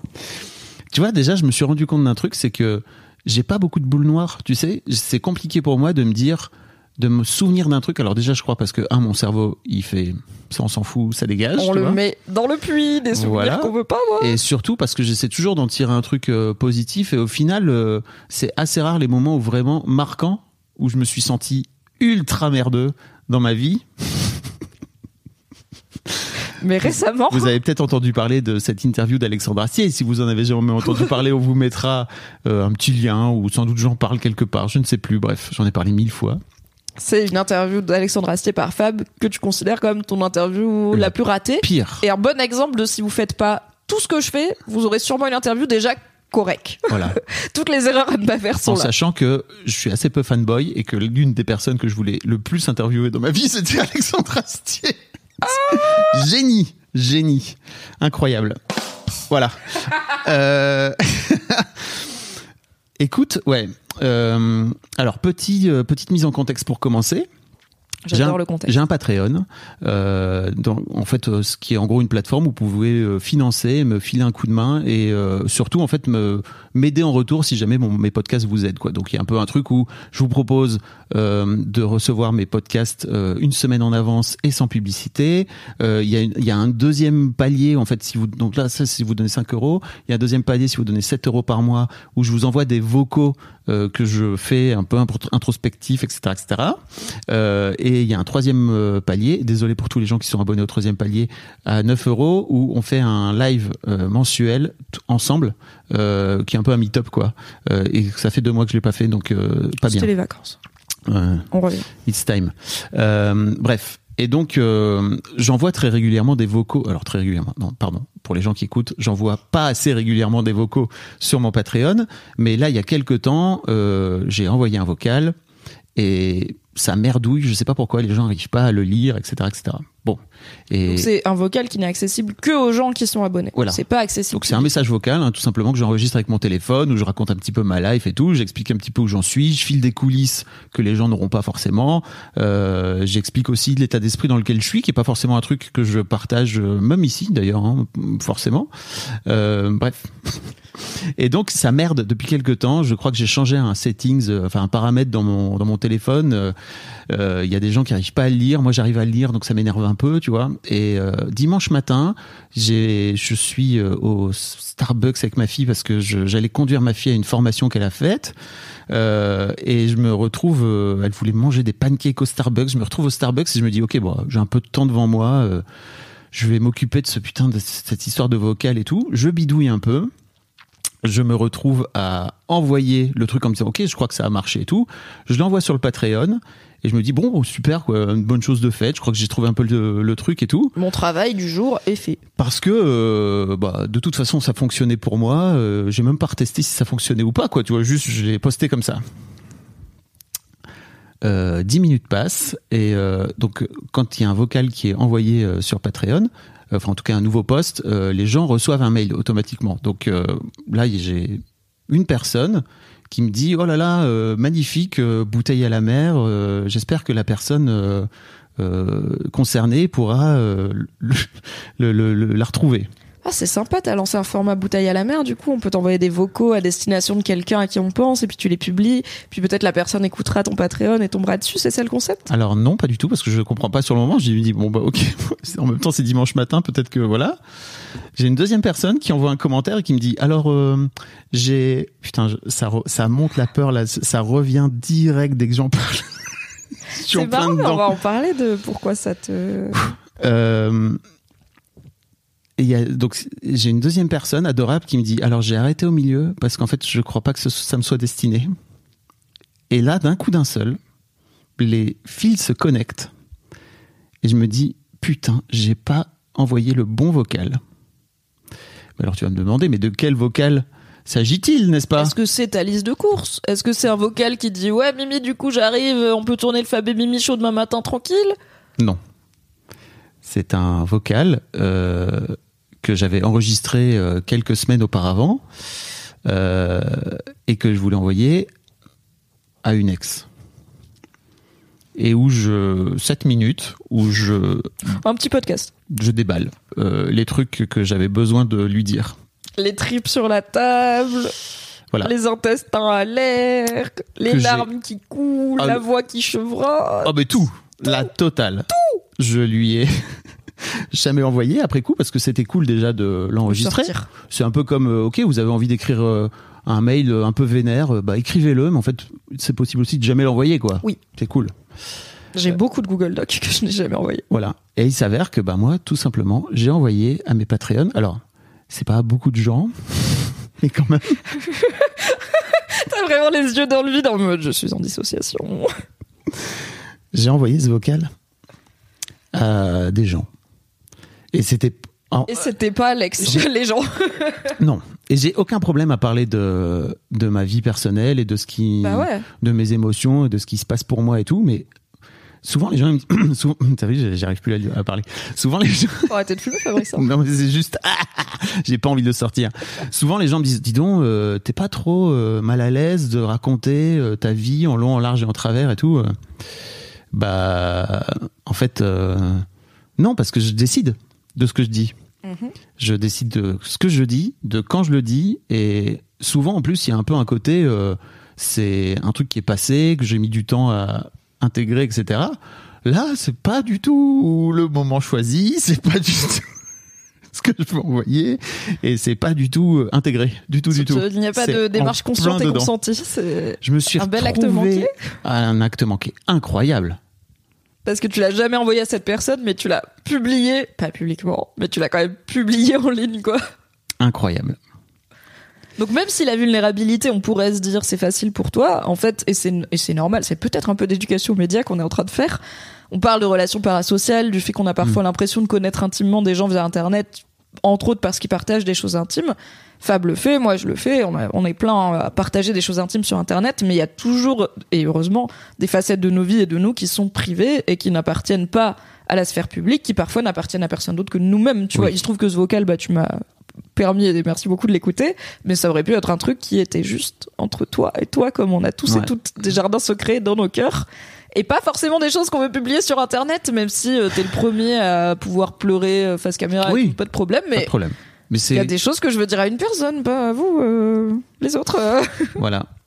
Boule noire incroyable. Merci C'est aux dur. gens qui m'ont contacté pour me dire. euh, je leur ai envoyé un message après pour leur dire désolé de vous avoir fait subir ça. C'était pas du tout voulu. Et vraiment, c'était incroyable de voir la peur et remonter et tout ce qui va avec la honte. euh, ce truc de mais putain, mais qu'est-ce que t'es en train de foutre aussi Mais t'avais quasiment peur de quoi? instantanément? Bah parce qu'en fait, c'est pas un truc que j'ai envie de montrer. Oui, mais t'as peur de quoi? Ah, C'est quoi la cons- Tu vois, t'avais pas envie de le faire, mais c'est quoi la conséquence négative à tu l'as fait? Mais What's c'est pas. gonna happen? Bah en vrai, rien. Tu vois. Est-ce que t'as peur que ça lui parvienne à la personne? Que quelqu'un lui dise Ah, j'ai entendu machin et c'est peut-être sur toi? Non, je crois qu'il y a vraiment de la honte de. euh, c'est pas un truc que j'ai envie de montrer aux gens, en tout cas pour l'instant. Ok. Et c'est pas un truc que j'ai envie de donner publiquement. Oui. Euh, après, euh, il y a toujours ce. Si je focalise euh, de façon très. Euh, sur le désir, parce que c'est un truc que j'aime beaucoup faire, de focaliser sur le désir plutôt que sur la peur et de me dire, au moins le désir, a un truc positif derrière, euh, je crois qu'il y a un vrai désir d'être authentique avec cette personne qui est une de mes ex, et euh, mais que j'y arrive pas pour l'instant. Donc, euh, Oui, t'as peut-être envie de lui envoyer quoi. Mais un jour peut-être. maybe. En tout cas, ce qui est sûr, c'est que t'avais pas envie de l'envoyer aux abonnés de ton Patreon. Pas du tout. Mais du coup, on peut remercier parce que c'est quand même les gens ont réagi de façon très cool. J'ai la commune la meilleure. Voilà, et ils t'ont tout de suite prévenu de je par pudeur, je m'épose et je pense que peut-être euh, ça, ça ne m'était pas destiné et c'est cool, tu vois, ils auraient Oh. pu euh, Je suis tellement désolé si vous quoi. écoutez ça. C'est. mais sois pas désolé, en vrai, c'est un Bah, très beau message à écouter. Ouais, c'est un très beau message, mais en fait, enfin, c'est pas un truc. je sais pas, moi, je m'imagine recevoir ça alors que. Mais tu kifferais trop. Hmm. Imagine demain, t'es là, ah, il y a un nouvel épisode de podcast de Mimi, et tu cliques et tu te rends compte que c'est moi qui ai fait un vocal à un ex pendant 7 minutes et que tu peux l'écouter, t'aimerais trop. Sais serais là, oh, trop bien, on est en vulgaire. Enfin, non, je pense que si Je tu te rends pas, compte que je voulais pas le faire, Oui. bien sûr, tu me dirais tout de suite, oula, euh, je pense que t'as pas publié Mm. le bon truc, mais dans la, en fait, le fait d'écouter quand, t'es la personne qui reçoit cet audio comme j'ai, je l'ai écouté, tu Mm. vois, sans être la personne concernée, c'est un très joli moment, tu vois.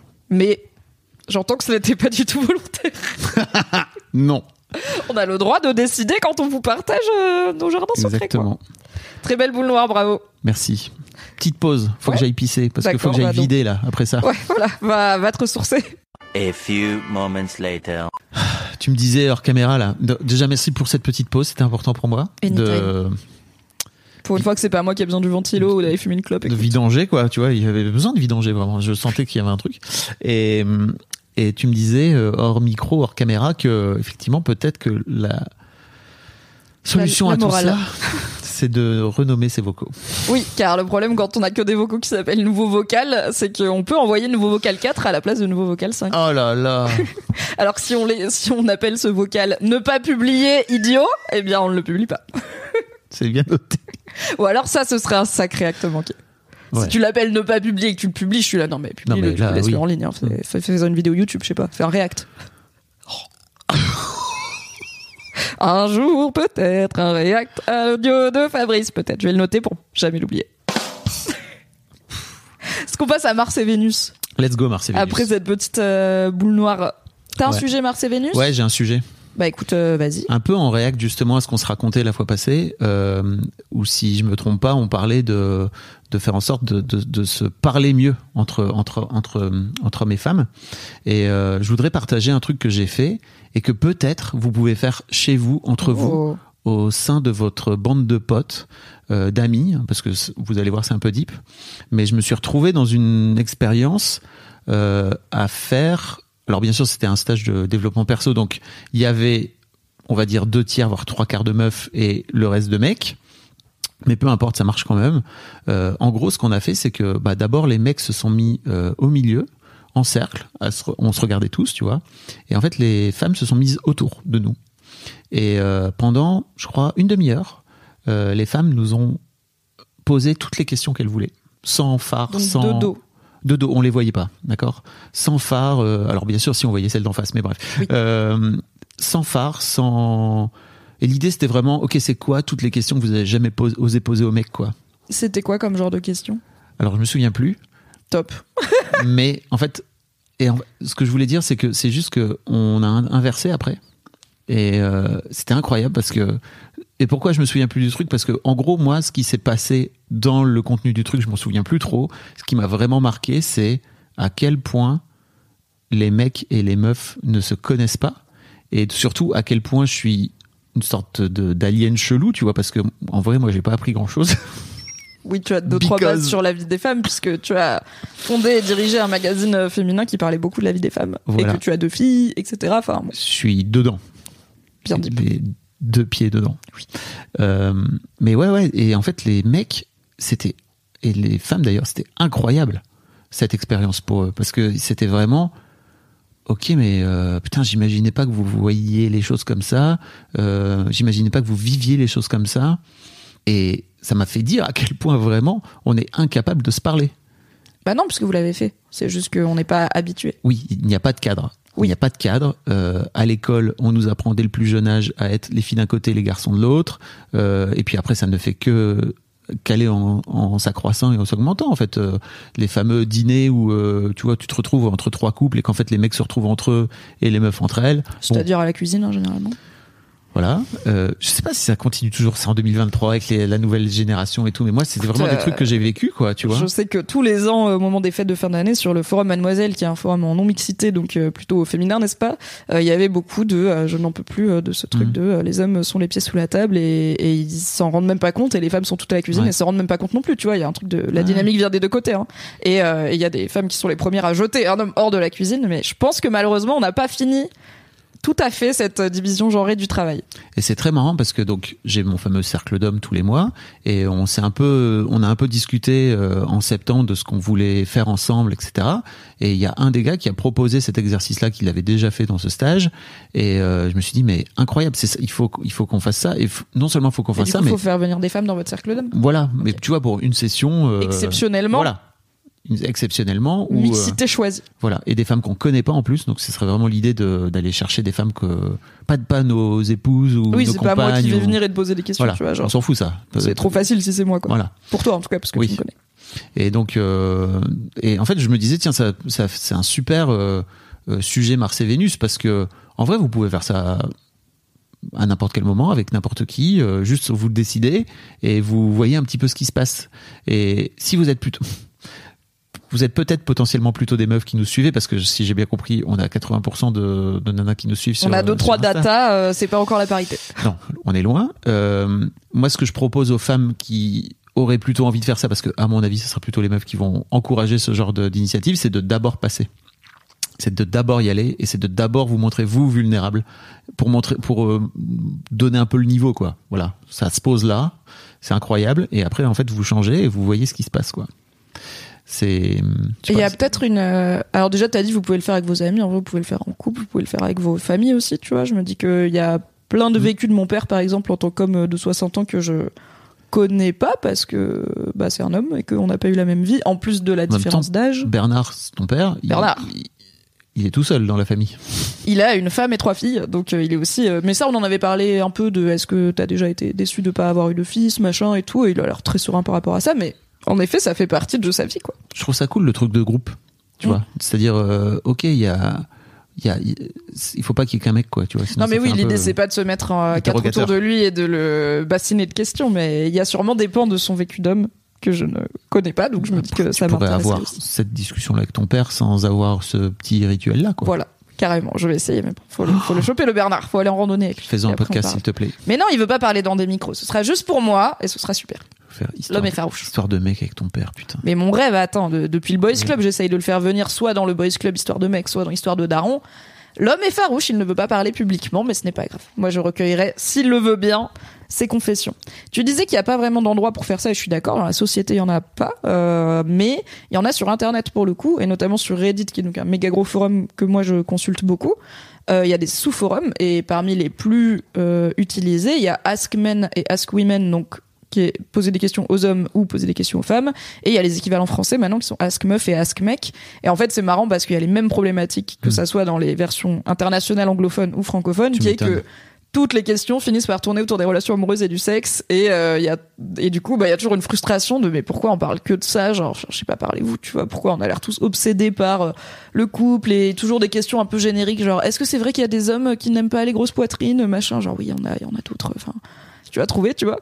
Euh, mais il y a quand même ça des crée tellement, espaces. ça crée tellement de complexes chez des femmes que je comprends Bah ouais. qu'il y a un vrai truc de ok j'ai cinq mecs à ma disposition c'est quoi euh, le sondage euh, s'il y a moyen de faire un petit Oui, sondage et il y a l'équivalent euh, en face euh, des mecs euh, qui vont dire par exemple est-ce que ça vous gênerait d'avoir un compagnon qui est plus petit que vous tu vois Mm. donc il y a euh, en fait on a été matrixé par le patriarcat des deux côtés et par les idées reçues les stéréotypes de beauté tout ça donc il y a de quoi se rassurer il y a l'anonymat aussi qui permet de poser une question que tu n'oserais pas forcément poser à Ouais. des gens que tu connais dans la vraie vie et, et au-delà bah, déjà moi je trouve que les questions relations elles sont pas inintéressantes mais c'est vrai que ça peut être redondant au bout d'un Mm. moment t'es là bon si c'est que des personnes de 17 ans qui viennent dire est-ce qu'il y a des garçons qui sont d'accord avec les petits seins t'es là oui ça va. Il y en a. Fait une recherche, la question a déjà été posée, avançons. et en même temps, bah, chaque personne a le droit d'avoir cette révélation un jour dans sa vie. Mais il y a parfois des trucs un peu plus euh, originaux, un peu plus, euh, je sais pas, niche ou qui changent, quoi, et qui permettent vraiment des vrais moments de dialogue, de vivre ensemble, comme on en parle beaucoup, et de, euh, tu vois, par exemple, la problématique de, bah, on a, et tant mieux, beaucoup entendu les femmes au sujet du harcèlement dans l'espace public et de la peur que ça peut créer, où en fait, bah, comme ça nous est malheureusement presque tout arrivé qu'un mec qui en soi est pas l'air dangereux se montre violent ne serait-ce que verbalement avec nous. Bah c'est parfois il y a le côté chaque homme peut être une menace potentielle tu vois. Et du coup bah il y a beaucoup de sensibilisation à comment se sentent les femmes dans l'espace public euh, comment aussi les mettre à l'aise tu vois. Par exemple bah si vous marchez derrière une femme la nuit peut-être changer de trottoir pour qu'elle se pose pas la question de est-ce qu'il est bizarre ou est-ce qu'il habite juste dans le coin Ouais? des choses comme ça. Mais en fait, du côté mec, bah, j'ai lu beaucoup d'hommes parler de qu'est-ce que ça leur fait de se réfléchir en tant que menace potentielle, en tant que prédateur potentiel, alors que même peut-être qu'en fait à ce moment-là ils sont dans la rue la nuit, ils ont peur aussi, tu vois, ils ont pas envie d'être vus comme une menace, eux-mêmes ont peur de se faire agresser par euh, Ouais, plus sûr. grand, plus grand ou plus violent qu'eux. Et euh, bah c'est des paroles que de par euh, ma vie, l'aspect masculin, je l'avais moins entendu. Et il y a moins d'espace peut-être où on l'entend dans les médias, etc. Donc il y en a sur Reddit. Voilà. Et peut-être j'imagine que sur TikTok, etc. Tu vois, il doit y avoir des trucs. euh, posez vos questions aux femmes, posez vos questions aux hommes. Il doit y en avoir un peu craignos, genre euh, parole de fille, mais il doit aussi y avoir des trucs intéressants. Ouais, ouais. Et tu vois, à ce propos, je me suis retrouvé l'autre jour dans une, dans une situation un peu bizarre où je, je sors du métro et en fait je, je suis assez proche euh, du, du métro. Donc je, je suis une femme tu vois. Mais je, elle prend exactement la même route que moi. Et donc tu vois j'ai tendance à marcher peut-être un peu plus vite qu'elle. Donc je ralentis Ouais, t'as des un grandes peu, jambes et tout. vois. bon ok. Et, euh, et en même temps je me dis bon bah peut-être que tu peux la dépasser. Mais vraiment on, on arrivait chez moi quoi tu vois. Donc ça aurait été bizarre aussi de la doubler puis de oui, de courir quoi, genre ne cours pas. et en fait je me rends compte qu'elle vit dans mon immeuble. Ah ok. et donc elle tape le code. Et en fait moi je suis derrière elle quoi tu vois. Donc je suis là euh, ok je vis là aussi quoi tu vois et je sens dans sa dans son regard qu'elle a peur Bah ouais. et je lui dis non mais en fait vous inquiétez pas vous y allez euh, vous fermez la porte et en fait je vais retaper le code derrière Tu elle lui as fait- dit j'habite là aussi. Ouais, je lui dis j'habite là et en fait euh, bah j'a- j'attends euh, pour euh, pour y aller quoi. Et tu vois, j'ai vu tout de suite donc je lui dis non mais fermez la porte, moi j'attends là si vous voulez, c'est pas un problème. Tu vois, je me suis reculé direct mais tu vois, je me suis dit mais c'est quand même complètement fucked up comme façon de faire quoi, tu vois parce qu'on en est arrivé Ouais. à ce point-là. Et, Et- honnêtement, après, je veux pas dire. euh, Enfin, pour moi, je trouve ça un peu trop. Tu vois, c'est-à-dire, pour moi, à partir du moment où tu lui dis. J'habite aussi là, c'est bon, tu vois, t'es pas obligé de faire euh, toute la zumba, de du coup vous pouvez fermer la porte. Enfin, c'est bien de lui dire, mais je suis là. Pour moi, l'important c'est que tu la rassures sur j'ai compris, je sais que tu as peur, ok, je comprends ce que tu vis et t'inquiète, j'habite là. Tu vois, pour moi, s'il y a un mec chelou, enfin un mec, en tout cas, il y a un mec qui est un peu près de moi la nuit et je suis là, est-ce qu'il veut s'infiltrer chez moi ou est-ce qu'il habite là? Bah, En fait, si le mec me dit j'habite aussi ici, je suis là, ok. Peut-être il ment, mais je vais pas me dire ah mais peut-être il ment. Je vais lui dire attendez, je ferme la porte et si vous habitez là, tapez bien le code. J'en suis pas à ce niveau-là. Mais j'ai vu dans ses yeux que Mais peut-être qu'elle, elle avait plus peur. ouais. Voilà, j'ai vu dans ses yeux que c'était pas aussi simple. Yes. Donc vraiment, j'ai fait OK, bah coff, juste vas-y. En fait, je vais taper le code parce que oui, je connais le code de mon immeuble. Et, euh, et en fait, elle m'a remercié après, mais je me suis dit mais en fait de rien. Mais qu'est-ce que tu veux que je lui dise? Je lui dis juste bah faut non mais tu peux faire un peu confiance. Bah pas- Bah, elle aimerait ça. bien, hein, on aimerait bien. euh, et puis on y travaille, tu vois. Je pense Mm. que vraiment le, le but, c'est que d'ici euh, une, une génération ou deux, euh, on n'ait plus de raison d'avoir aussi peur et Mm. de faire aussi attention et, et d'avoir les pires scénarios en tête, tu vois. Parce que on a moins Ouais. d'exemples que ça arrive euh, trop, donc euh, on y travaille. Mais euh, voilà, il y a, il y a des espaces pour parler de ça sur Internet. Euh, on pourra mettre des petits liens dans la description si vous voulez aller tester un peu Reddit. T'as un petit Mars et Vénus toi ou pas? Ouais, j'ai un petit Marseille Vénus bah, qui revient sur un sujet qu'on a déjà abordé euh, dans le Fabien Mimi Show, mais qui continue à me, à me travailler puisque j'adore réfléchir à Internet et que je sors pas beaucoup de chez moi ces temps-ci, donc beaucoup d'Internet. Je me donc j'ai déjà parlé, notamment quand j'avais fait l'audio à mon pote sur euh, Squeezie et sa réaction à la misogynie qui est un peu genre c'est pas bien et des gens qui disent bah ouais mais Squeezie tu fais quoi contre la misogynie à part dire c'est pas bien, pas grand chose. Et euh, j'y ai repensé parce que euh, j'ai revu passer donc il y a- alors il y a une séquence dans une émission Twitch qui s'appelle Zen euh, qui est animée par euh, Maxime Biaggi et Grim Cujo qui sont deux mecs. Zen c'est une émission, c'est un talk show avec un invité, je dis un invité parce que c'est vraiment quasiment tout le temps un mec. Euh, genre Seb Lafrite, etc. Enfin, des personnalités d'internet ou des médias, euh, des humoristes, des choses comme ça, qui est l'invité de toute l'émission qui dure une heure et quelques. Et il y a plein de petits sketchs, de petits happenings avec un humour très absurde, inspiré euh, de Eric André notamment, qui est un comique américain qui est voilà, très dans l'absurde et le quasi gênant des fois. Oui. euh, voilà, c'est pas trop mon univers euh, parce que je suis une personne trop cartésienne et je suis là. Quoi et aussi que c'est très très référencé YouTube et pour le coup j'ai pas trop les rêves tu vois. Donc je regarde pas beaucoup Zen mais je sais que c'est une, une émission qui cartonne et tout et j'ai vu passer un extrait où en fait dans une ils ont fait un sketch sur la sur le le fait qu'ils sont misogynes où le sketch c'était donc euh, Maxime et euh, et Grim qui sont les animateurs qui recevaient à ce moment-là je crois que c'était Ahmed Silla, un- en tout cas un homme quoi. Ouais. Euh, et euh, et leur euh, la, la petite séquence c'est euh, Maxime qui dit euh, ah bah attends Grim on a reçu des commentaires là comme quoi on est misogyne. On n'est pas misogyne. Et donc ils sont trois mecs sur le plateau. Ils filment leur public qui est un faux public qui c'est quatre mecs et deux meufs. Et les meufs elles sont là. Bah si vous êtes quand même un peu misogyne. Ils sont là bah on n'est pas misogyne. Quelqu'un a quelque chose à dire. Et les meufs elles lèvent la main. Et ils sont et ils les ignorent. Et en fait la blague c'est on les ignore. Et j'étais là Peut-être qu'il faut se remettre un peu en question avant de faire cette vanne parce qu'en fait les gars littéralement vous avez eu deux meufs ou trois maximum en plusieurs saisons d'émissions Mm. à la fois dans les invités mais même dans les personnes qui viennent faire des happenings dans les comédiennes dans... et il y a une il y a une, une, une, une internaute sur Twitter qui a dit ok euh, donc on a cette blague et j'ai fait un cut de tous les moments où on voit une femme dans cette émission entière qui dure euh, 1h40 ou 2h le cut fait 1 minute 42 et c'est tous les moments où juste il y a une femme à l'écran. Ça veut pas dire qu'elle fait quelque chose et généralement elle ne fait rien parce que c'est juste une femme dans le public Ah, ou une figurante qui, euh, il n'y a pas de femmes qui Oh là interagissent. Et à un moment même elle dit, je leur fais euh, l'aumône de à un moment il y a une euh, ils diffusent derrière sur l'écran euh, plein d'humoristes différents il y a une femme c'est Blanche Gardin et c'est la seule dont ils parlent pas genre elle est juste il y a sa photo quelque Oh part là mais c'est tout Mais donc euh, c'est un peu YouTube, euh, genre 2012, non? Mais c'est ça et en fait je suis là on est en Pour- 2023 Pour les gens, YouTube en 2012, c'était vraiment un boys club. Il y avait que Oui. des mecs, il y avait très très peu de femmes. Studio Bagel, Golden Moustache, euh, tout ça, c'était des collectifs très très masculins Il y avait avec quelques femmes? quelques femmes qui généralement jouaient la meuf. Donc soit tu joues la meuf 2 dans le sketch, la, la- prostituée, La pute souvent. la pute souvent, ou la meuf chiante. Enfin bon, Mm. t'as as moins de panel de rôles parce que c'est beaucoup d'hommes qui écrivent des rôles d'hommes aussi et pour Mm. des hommes et de trucs qui leur parlent. Bref. Euh, en soi, euh, les hommes ont le droit de créer, hein, c'est juste euh, chiant quand hein, c'est tout le temps euh, la même chose. Mais enfin, j'en suis au point où, en fait, ça m'attriste, tu vois. Genre, je commence à être vraiment triste quand je vois tous ces gars qui font juste des trucs entre gars et je suis là, mais. Enfin, on- vous êtes des jeunes gars plutôt. Et, et je pense, enfin, tu vois, j'ai fait une. Bah, j'ai rencontré Maxime Biagui et Samuel Etienne. On avait fait euh, l'hebdo Etienne ensemble. Euh, Il est adorable hein, comme garçon, il y a pas de problème. Et puis c'est, il est tout jeune, tu vois. C'est, c'est pas des.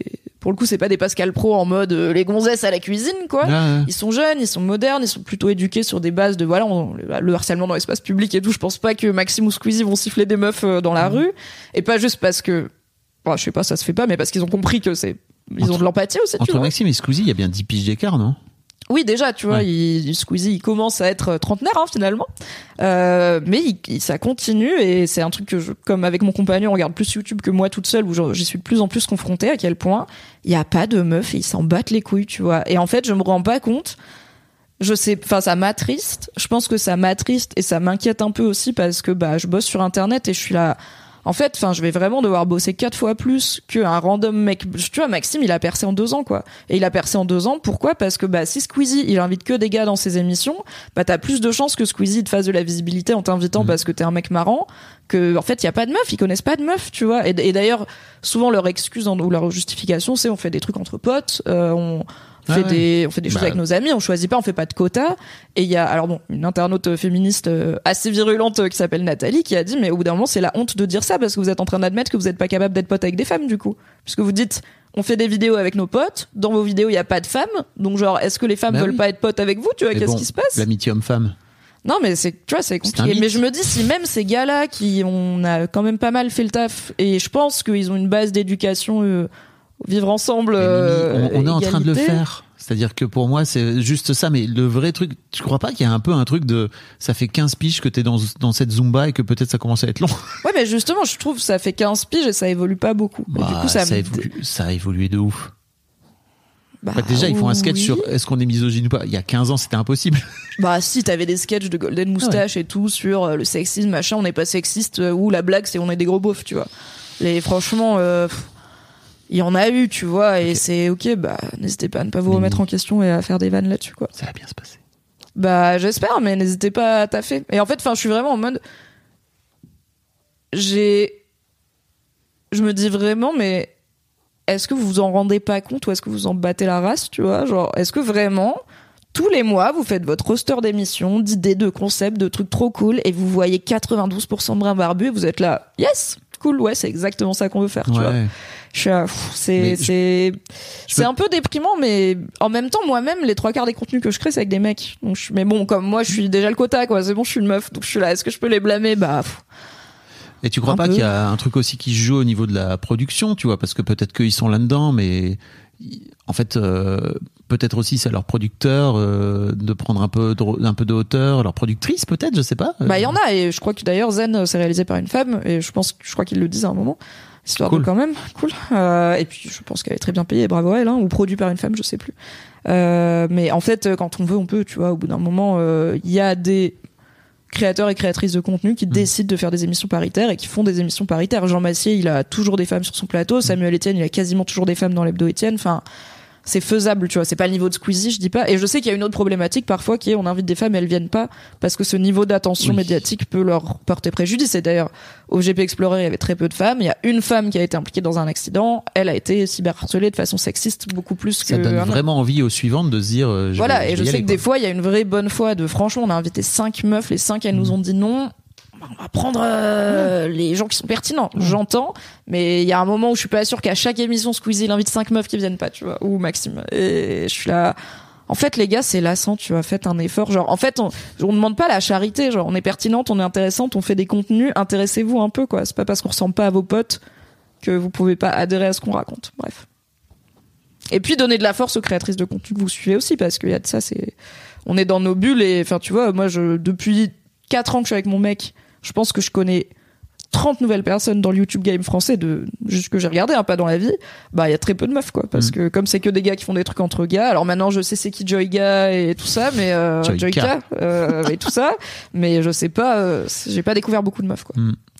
bref voilà en Mars et Vénus qui me fan un petit peu mais euh, Oui. ça, ça continue à me travailler quoi et je suis Bah, ce vraiment en mode les gars vous vous rendez pas compte Ce quoi qu'on pourrait faire, ce serait organiser un cercle avec euh, les gars de les gars de YouTube et les meufs de YouTube et, les, et faire l'exercice que. bah il y aurait et- deux meufs Mais non, mais il y a plein de meufs sur YouTube. oui non mais en vrai si tu prends par notoriété enfin le truc c'est qu'il y a toujours genre une meuf qui a... Oh mais là bon faisons ça faisons un cercle chonchon, hein. Et demandons à, Lucas Auchard. euh, non, j'en suis sorti, ça va. demandons à Lucas Auchard pourquoi il n'invite pas de femmes dans ses vidéos. Écoute. Hmm. Voilà, c'était mon Mars et Vénus. Voilà. On met un peu de positif avec le moment reco. Oui.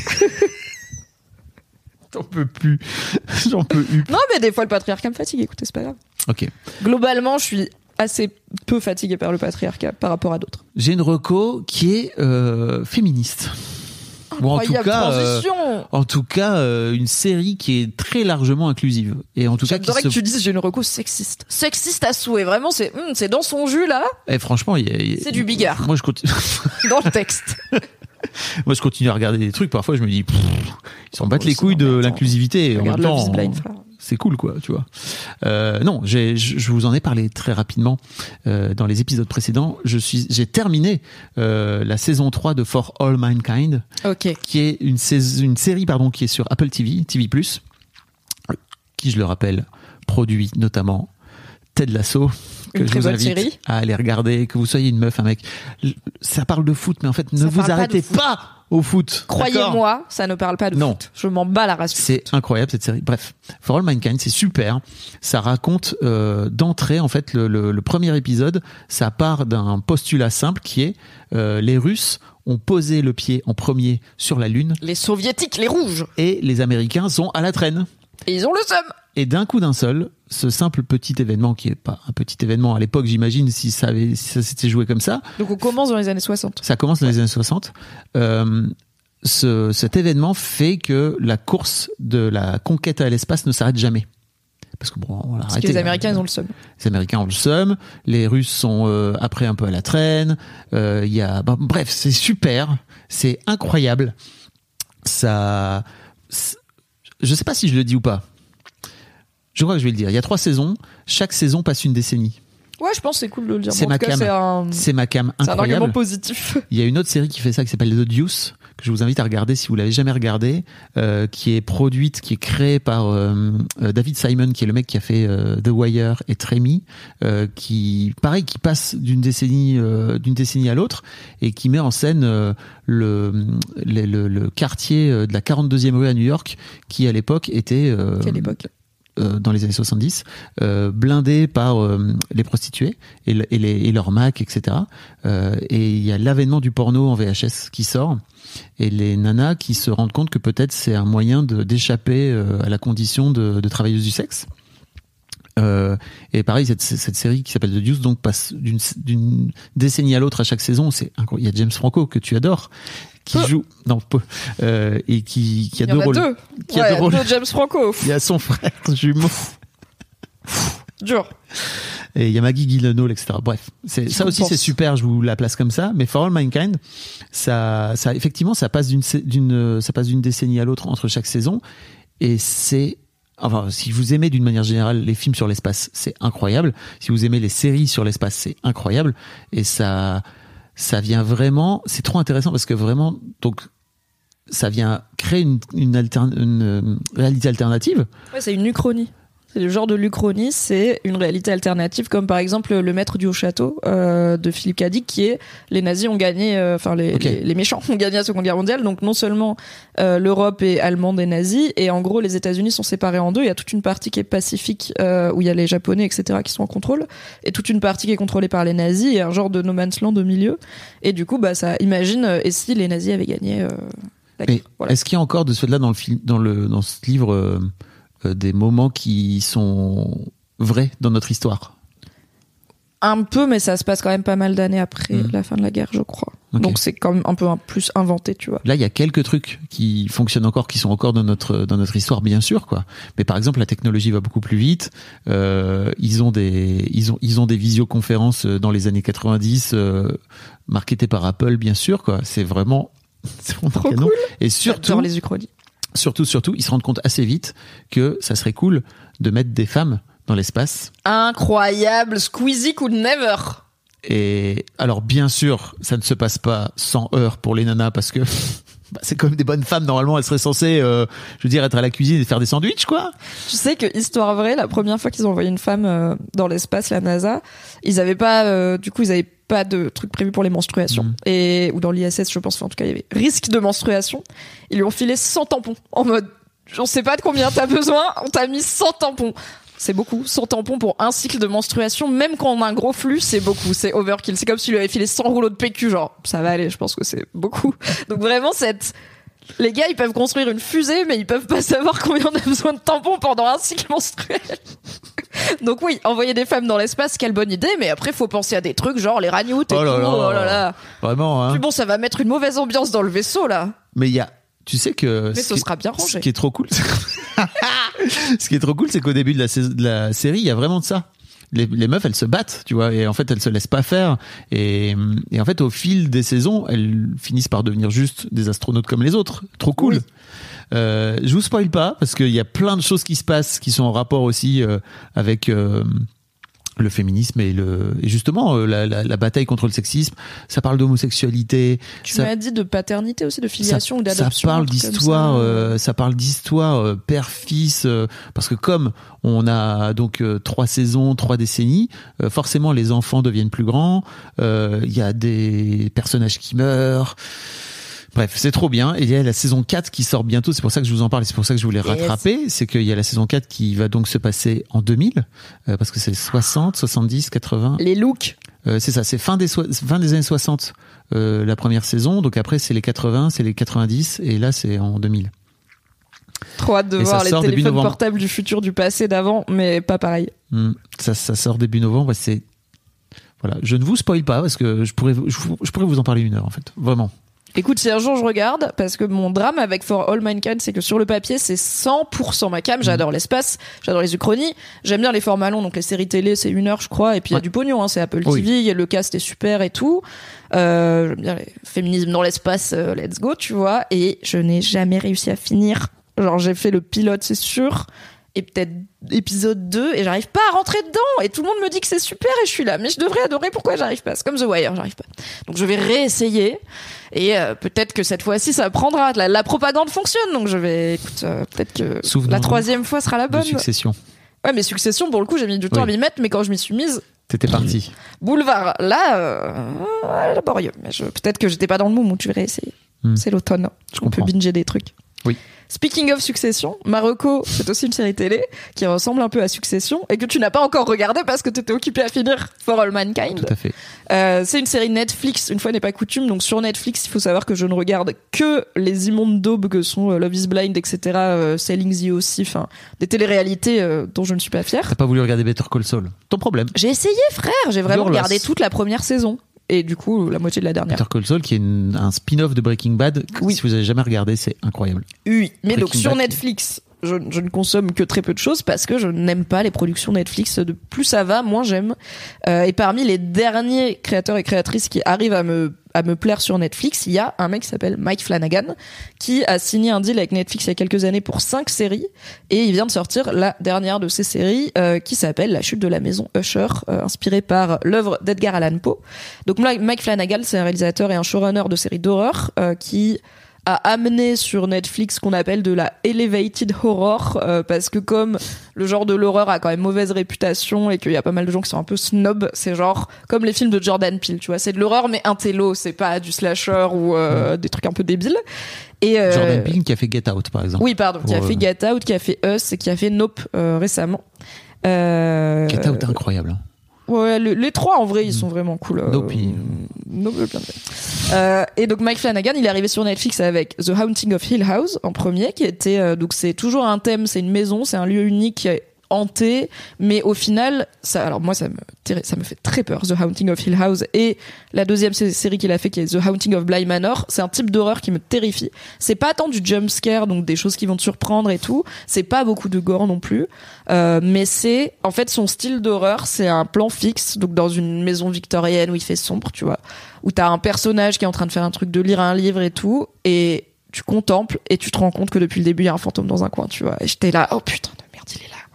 Et du coup, tu te dis, attends, ça se trouve dans tous les plans, il y en a un. Et du coup, t'es là, attends, je peux, je- t'es jamais en sécurité. Et moi, ça me fait flipper à un point pas permis. Mais c'est aussi, euh, The Haunting of Hill House et of Blind Manor, des histoires très tristes, très touchantes, de famille, de souvent des différentes générations. En fait, des fois, il y a des personnages, tu te rends compte, ah, c'est le même personnage, mais 20 ans avant. Et en fait, c'est sa version enfant qui est pas réelle et que tu vois comme ça euh, errer. Et c'est beaucoup de, un peu faire son deuil, euh, accompagner une âme, euh, tu vois, vers la suite parce qu'elle a tellement souffert qu'elle n'arrive pas à aller dans l'au-delà. Donc c'est pas des fantômes euh, méchants, genre euh, on est méchant pour être méchant, quoi. Donc c'est de l'horreur un peu différente. Il a fait donc plusieurs séries et il a il est arrivé là avec la chute de la maison Usher qui est sa dernière série pour Netflix. La rumeur dit que son prochain deal est avec Amazon Prime Video et la rumeur dit surtout qu'il va s'occuper d'adapter La Tour sombre de Stephen King en série. Oh là là. On en parlera à l'occasion si ça se fait. Croyez-moi, on va beaucoup en parler. Mais il a fait La chute de la maison Usher, qui est une, comme toutes ces séries, c'est une, une saison seulement, c'est une mini-série de huit épisodes qui s'inspire donc La chute de la maison Usher d'Alan Poe, d'Edgar Allan Poe. Je me suis dit, je vais faire mes devoirs, je vais le relire avant la série. Je l'ai relu et en fait, ça fait quatre pages. Et j'étais vraiment en mode, mon Kindle e-bug ou c'est fini? Et non, c'est vraiment ça. Et du coup, je me suis dit, ah, ça va être une courte série. C'est juste un gars qui arrive dans la maison de son ancien ami Roderick Usher et la maison, tu sens qu'elle est hyper maudite et tout. Il- Elle est maudite. Elle est maudite, maudit, maudit, maudit. Et Roderick Usher, il est en fin de vie, ça va pas bien, il est tout blanc, il voit des choses et tout. Ouh là là. Et il a une sœur et genre dans la nouvelle, sa sœur, elle meurt et il l'embaume genre dans le caveau qui est sous la maison. Et le narrateur, euh, plus ça va, plus il entend des bruits en mode euh, soit elle est pas morte, soit c'est un fantôme qui revient et l'autre il est en train de péter un câble. Donc c'est la chute de la maison Usher et c'est genre la maison c'est en gros une maison dévorée par le mal, tu vois pervertie, une famille pervertie mais t'arrives sur les dernières secondes où le narrateur il arrive pour revoir son vieux pote et tout s'effondre et t'es là. C'est la fin. Bon. Donc je me suis dit, bah, comment qu'on fait une série de 8 épisodes là-dessus? Et en fait, c'est trop malin. Donc déjà, ça se passe à notre époque, c'est pas du tout à l'époque victorienne. Euh, c'est aux États-Unis et euh, le donc la maison Usher est devenue la famille Usher, the House of Usher. En anglais, ça marche un peu mieux, mais on parle de House of machin pour les dynasties quoi. Usher, ça s'écrit pareil que Usher. Comme euh, yeah, yeah, yeah, euh, et ça veut dire un Usher, c'est un peu un valet ou un portier ou un truc comme ça. Ah, ok. non C'est un, un métier en tout cas. Ah, je savais pas. Euh, et donc c'est une famille, ça Usher, commence. euh, pour celles, qui, celles et ceux qui savent pas, enfin, c'est renseignez-vous quoi. Bah, le Euh, R&B quand même. Le R&B euh, des voilà. années 2000 quoi. L'avez. Il va faire. 90. Bah attends, il va faire la, le- la mi-temps du Super Bowl cette année. euh, Non. Usher. Si. Il existe toujours alors. Bah, I guess. Ou Incroyable. alors euh, tous les gens qui existent plus sont refusés. Peut-être que le Super Bowl est en perte de Il vitesse. faut peut-être Bref, euh, bientôt Elvis. donc la famille Usher est dirigée par un patriarche, et c'est là où on arrive un peu dans Succession, c'est une famille très riche. Et l'intrigue de la chute de la maison Usher, c'est cette famille a, euh, comme dans la vraie vie, euh, inondé le marché américain d'opioïdes, de médicaments antidouleurs extrêmement addictifs en prétendant qu'ils qu'ils l'étaient pas, ce qui est directement inspiré de la vraie famille Sackler, qui a inondé le marché américain avec l'oxycotine, qui est un antidouleur extrême, c'est de l'héroïne en gros, c'est extrêmement addictif. Euh, ils ont menti, etc. Et euh, ils ont échappé à la justice en gros ils ne pourront jamais être euh, traînés en justice euh, pour ces crimes.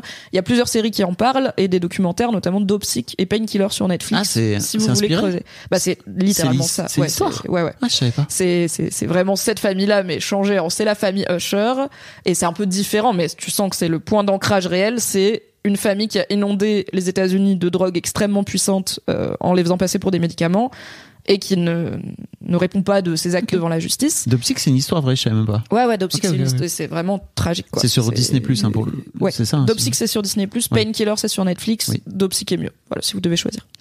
Et en fait, c'est un, un mec qui a prosécuté cette famille, qui les a traînés en justice et qui espère enfin avoir le procès qui va pouvoir les faire condamner.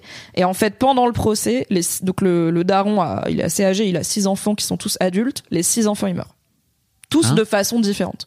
Et du coup, le daron, il invite le prosécuteur dans sa maison, la House of Usher, là où il a grandi, une maison décrépite en ruine qui garde pour se rappeler d'où il vient, et lui dit installez-vous, je vais tout vous raconter, je vais tout vous dire, je vais tout vous confesser, et vous allez à la fois comprendre ce que j'ai fait de mal, je vais vous confesser mes crimes et euh, pourquoi mes enfants sont tous morts euh, cette semaine. Et chaque épisode, du coup, c'est qu'est-ce qui s'est passé? Et t'as toute une ribambelle d'enfants, bah, comme dans Succession, qui sont tous plus ou moins fous d'avoir été pourri gâtés par un père milliardaire, mais avec aucune morale et éthique. Euh, et alors, il y en a une partie qui ont grandi 100% avec lui, d'autres, c'est des bâtards, en gros, qu'il a eu avec d'autres gens et qu'il a réintégré dans la famille, donc il y a des rivalités entre eux, évidemment. Euh, et euh, ils sont tous en train de se battre pour avoir un prêt de la part de leur daron pour qu'ils financent leur business. Il y a une rumeur de, il y a peut-être quelqu'un dans la famille qui parle au gouvernement fédéral, donc à l'accusation, donc il faut se trouver la taupe et tout.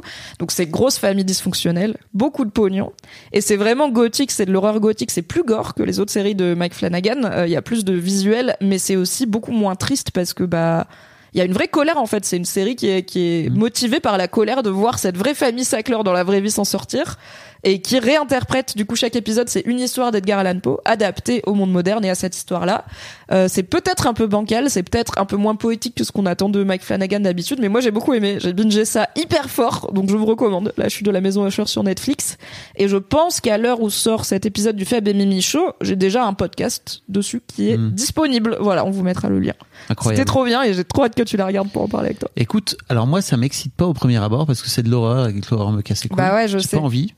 Euh, après, euh, on parlait de Succession, donc si vous connaissez pas Succession, que vous en Oui. entendez parler pour la première fois, euh, c'est une série sur euh, HBO qui a duré quatre saisons, oui euh, qui est incroyable et justement une histoire, l'histoire d'une famille dysfonctionnelle. euh, très riche et qu'on a euh, débriefé pendant la saison 4 avec euh, oui avec Mimi, la dernière saison.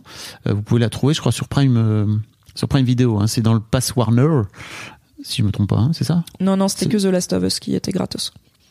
C'est compliqué les séries OCS parce que c'est plus sur OCS. Mais faut et tout. payer Ah oui, dans le Pass Faut Warner, ouais. maybe, ouais. Faut payer dans le Pass Warner. Bah oui, Ok, sais. autant pour moi, sorry. je, je l'ai fait. Mhm. Euh, bref, mais ouais, et tu m'as montré un extrait ou deux, et effectivement, c'est c'est ça, ça a l'air très inspiré de Succession, oui, même tu en sens que termes Succession de. est passé par là, même en termes de réalisation Mm. et tout, c'est quasiment des hommages euh, des fois. Euh, et euh, ouais, regarde le premier. Ok. C'est le niveau d'horreur auquel tu peux t'attendre, tu vois. Il y a des choses un peu vraiment euh, visuellement pas dures, ça, mais tu vois, je me dis. pff, Ouais, non, je sais, mais moi, je- tu sais que moi non plus, j'aime pas trop l'horreur, mais franchement, je suis trop dans les films et dans les séries, trop impliqué pour. Ah, Voilà. mais en plus, des fois, c'est deg. Enfin, vraiment, des Non, fois, mais- c'est graphique, quoi. Mais tu verras. Très bien, Voilà, la chute de la maison chat. très bien. Du cul Du cul, Du cul. Bah alors, De quoi qu'on parle bah, euh, On a toujours oublié Disculton. bah il est toujours chez moi.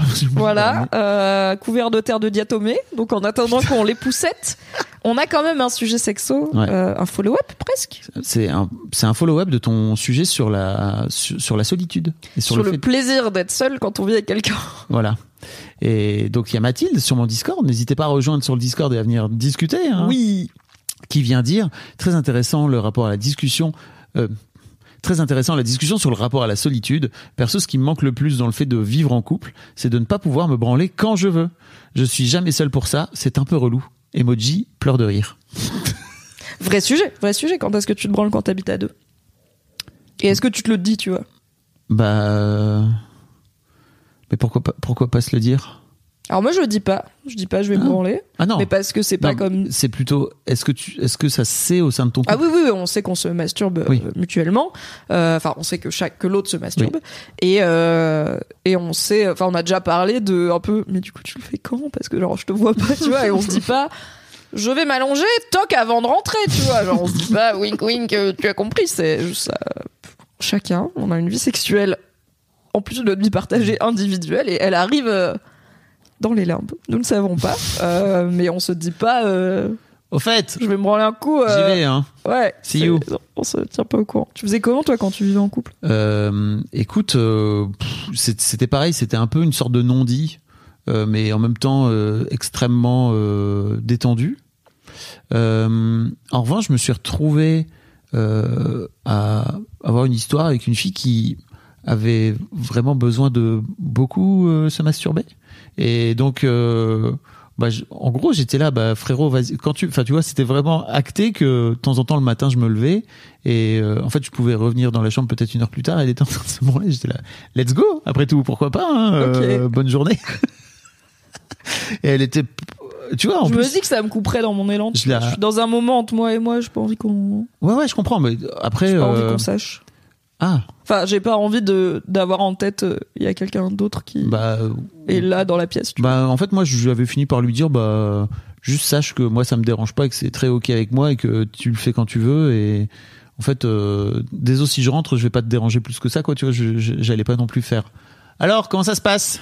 Non, mais tu vois, je me rends, je me vois pas euh, rentrer dans le bureau euh, si mon mec est en train de regarder un porn sur son PC, tu vois, et enfin, je, je me sentirais vraiment intruse, tu vois, je, je, Mm. Mais genre, pour je moi, serais pas en mode, je prends juste mon téléphone. pour moi c'est différent si tu regardes un porn parce que déjà il y a un truc où t'es pas juste entre toi et toi t'es entre toi et une interaction Ah oui, oui, moi je euh, dirais, mais même sans porn, tu ça vois, si rajoute je- une si j'ouvre une pièce et que mon mec est dedans en train de se masturber, je vais vraiment genre ah oui oui vivre ça comme, enfin, je vais plus jamais le refaire, tu vois, genre, je vais toujours toquer dans ma vie. Je suis pas en mode, je fais que passer, mais vas-y, fais ta vie. Mm. euh, je, je suis pas aussi détendu que, que ça. ok En même temps, c'est peut-être parce que c'est aussi ma première fois à vivre à deux, tu vois. Ouais, pour moi, il y a un vrai côté. euh, bon, bah voilà, euh, ça fait partie du. Enfin, tu vois, c'est comme si t'étais en train de. Enfin, je sais pas, il est en train, de- il est en train de regarder une série, euh, que c'est son moment à lui, tu vois. euh, bon, bah. En non, fait- mais je suis la première à dire que je sacralise pas tant le sexe et que c'est une activité comme une autre et tout, mais c'est un peu comme les couples qui font caca à la porte ouverte, tu vois. Je suis là en mode, j'ai pas envie de faire ça, il y a des choses qu'on peut Oui, garder pour son intimité, Mm. pour soi. Et bah, j'ai pas spécialement envie. Enfin, pour moi, il y a un vrai truc de. T'as la masturbation dans le cadre d'une sexualité à deux qui peut être cool, et puis t'as la masturbation juste en toi et toi où j'ai envie d'être. Mais là, pour le coup, j'ai pas le truc de. Il faut qu'il soit pas dans l'appart. C'est. J'ai plein de Oui. moments où je peux me masturber tranquille dans le lit euh, parce que je sais qu'il est en train de jouer à Counter Strike. Franchement, tant que j'entends le clavier mécanique, je suis là, c'est bon. Aucune chance que la porte s'ouvre. Et euh, peut-être aussi j'ai la chance de j'ai pas besoin de support pour me masturber, donc j'ai pas besoin de regarder du porno ou des choses comme ça. J'ai pas besoin d'objets, donc j'ai pas besoin d'un sextoy ou quoi. Et ça va vite. Donc euh, et ça fait pas de bruit. Donc en soi, tu vois, 5 minutes douche comprise, on est détendu. Par contre, je ne peux me masturber que allongé sur le ventre. Là où d'autres gens, par exemple, peuvent se masturber sous la douche, assis, etc. Moi, c'est vraiment, il faut que je sois allongé, donc c'est canapé ou lit. Donc je n'ai pas euh, autant d'options que les gens qui ont le plaisir de Ou pouvoir jouir dans diverses positions. Ouais, par terre, mon gars, pff, compliqué quoi. Un jour, j'avais parlé à une Vraiment, meuf qui. Le gars rentre dans la pièce, allongé par terre, là, dans le salon. Alors, un jour, j'ai parlé à une, une femme que nous connaissons tous les deux, mais dont je tairai l'identité pour le bien. Je, je me souviens plus si elle l'avait raconté publiquement ou pas, mais elle Mhm. me l'avait raconté. Euh, qu'elle avait un job alimentaire, euh, genre euh, dans un magasin où il y avait personne, et elle, et la- elle se faisait chier, genre vraiment il n'y avait pas de, de clientèle, quoi. Mhm. Et qu'elle se faisait- elle s'ennuyait tellement, elle m'a dit des fois j'allais dans la salle de stockage et je me masturbais, et j'étais là, mais attends, mais T'es pas genre dans ma tête t'es comme moi genre tu te masturbes que allongé à plat ventre elle me disait ouais bah du coup j'étais allongé à plat ventre par terre je me branle quoi. Waouh waouh avec le nez dans les cartons et les poussières quoi c'est vraiment un niveau d'ennui. Genre les smartphones existent quand même. La, la Switch existe. Mais euh, et puis bon peut-être c'est j'espère qu'il y a pas de caméra de surveillance dans la salle de stockage. Bref.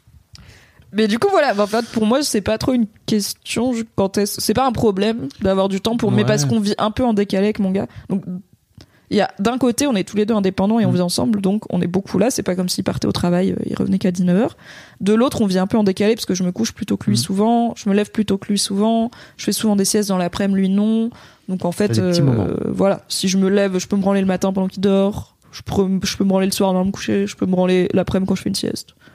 Oui good. Plus tous les moments où il sort bah Ouais, après, pour moi, va, le vrai truc, c'est déjà d'en parler au sein du couple, quoi, tu vois, parce que. bah on sait qu'on le fait et on a parlé un petit peu de c'est de pas aussi pouvoir genre- me branler quand je veux, elle disait Mathilde. Ce que je peux comprendre, c'est-à-dire que si t'as envie, genre là, alors que vous êtes en train de regarder euh, une série, bon, bah effectivement, tu, si Oui. t'étais toute seule, tu, Oui, je mettrais pause et je me branlerais un coup, tu vois. Mais oui, oui, j'entends. C'est pas, c'est pas au point d'être une frustration dans ma vie. Après, on a aussi genre plusieurs pièces et tout.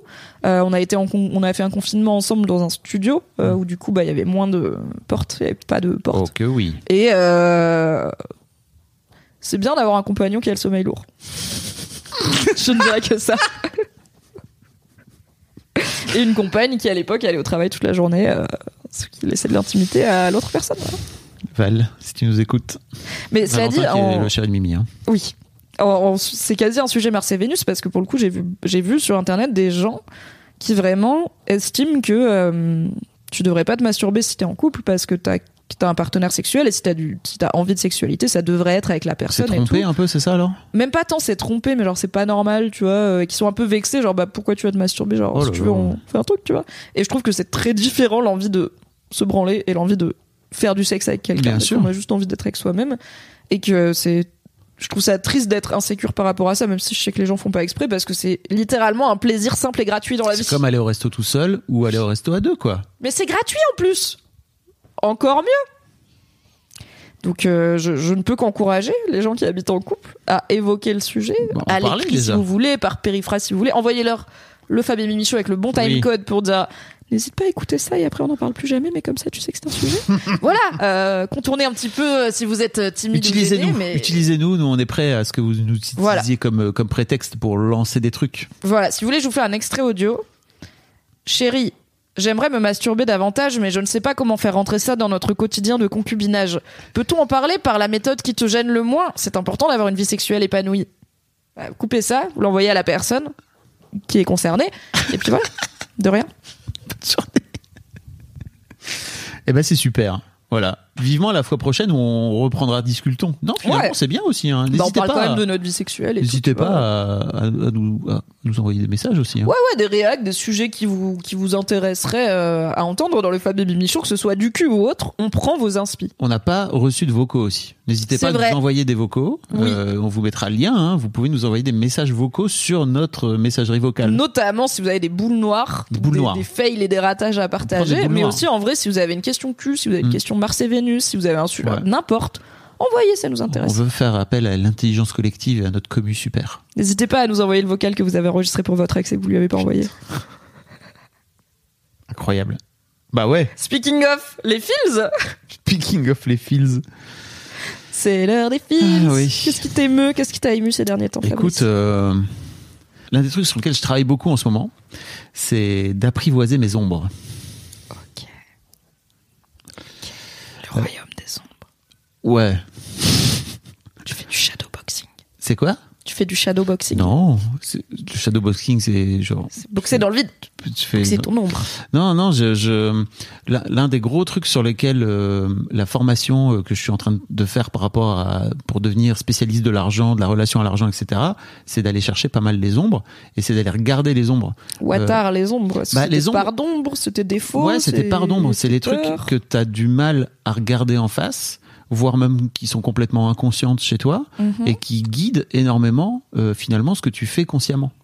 Euh, Ok.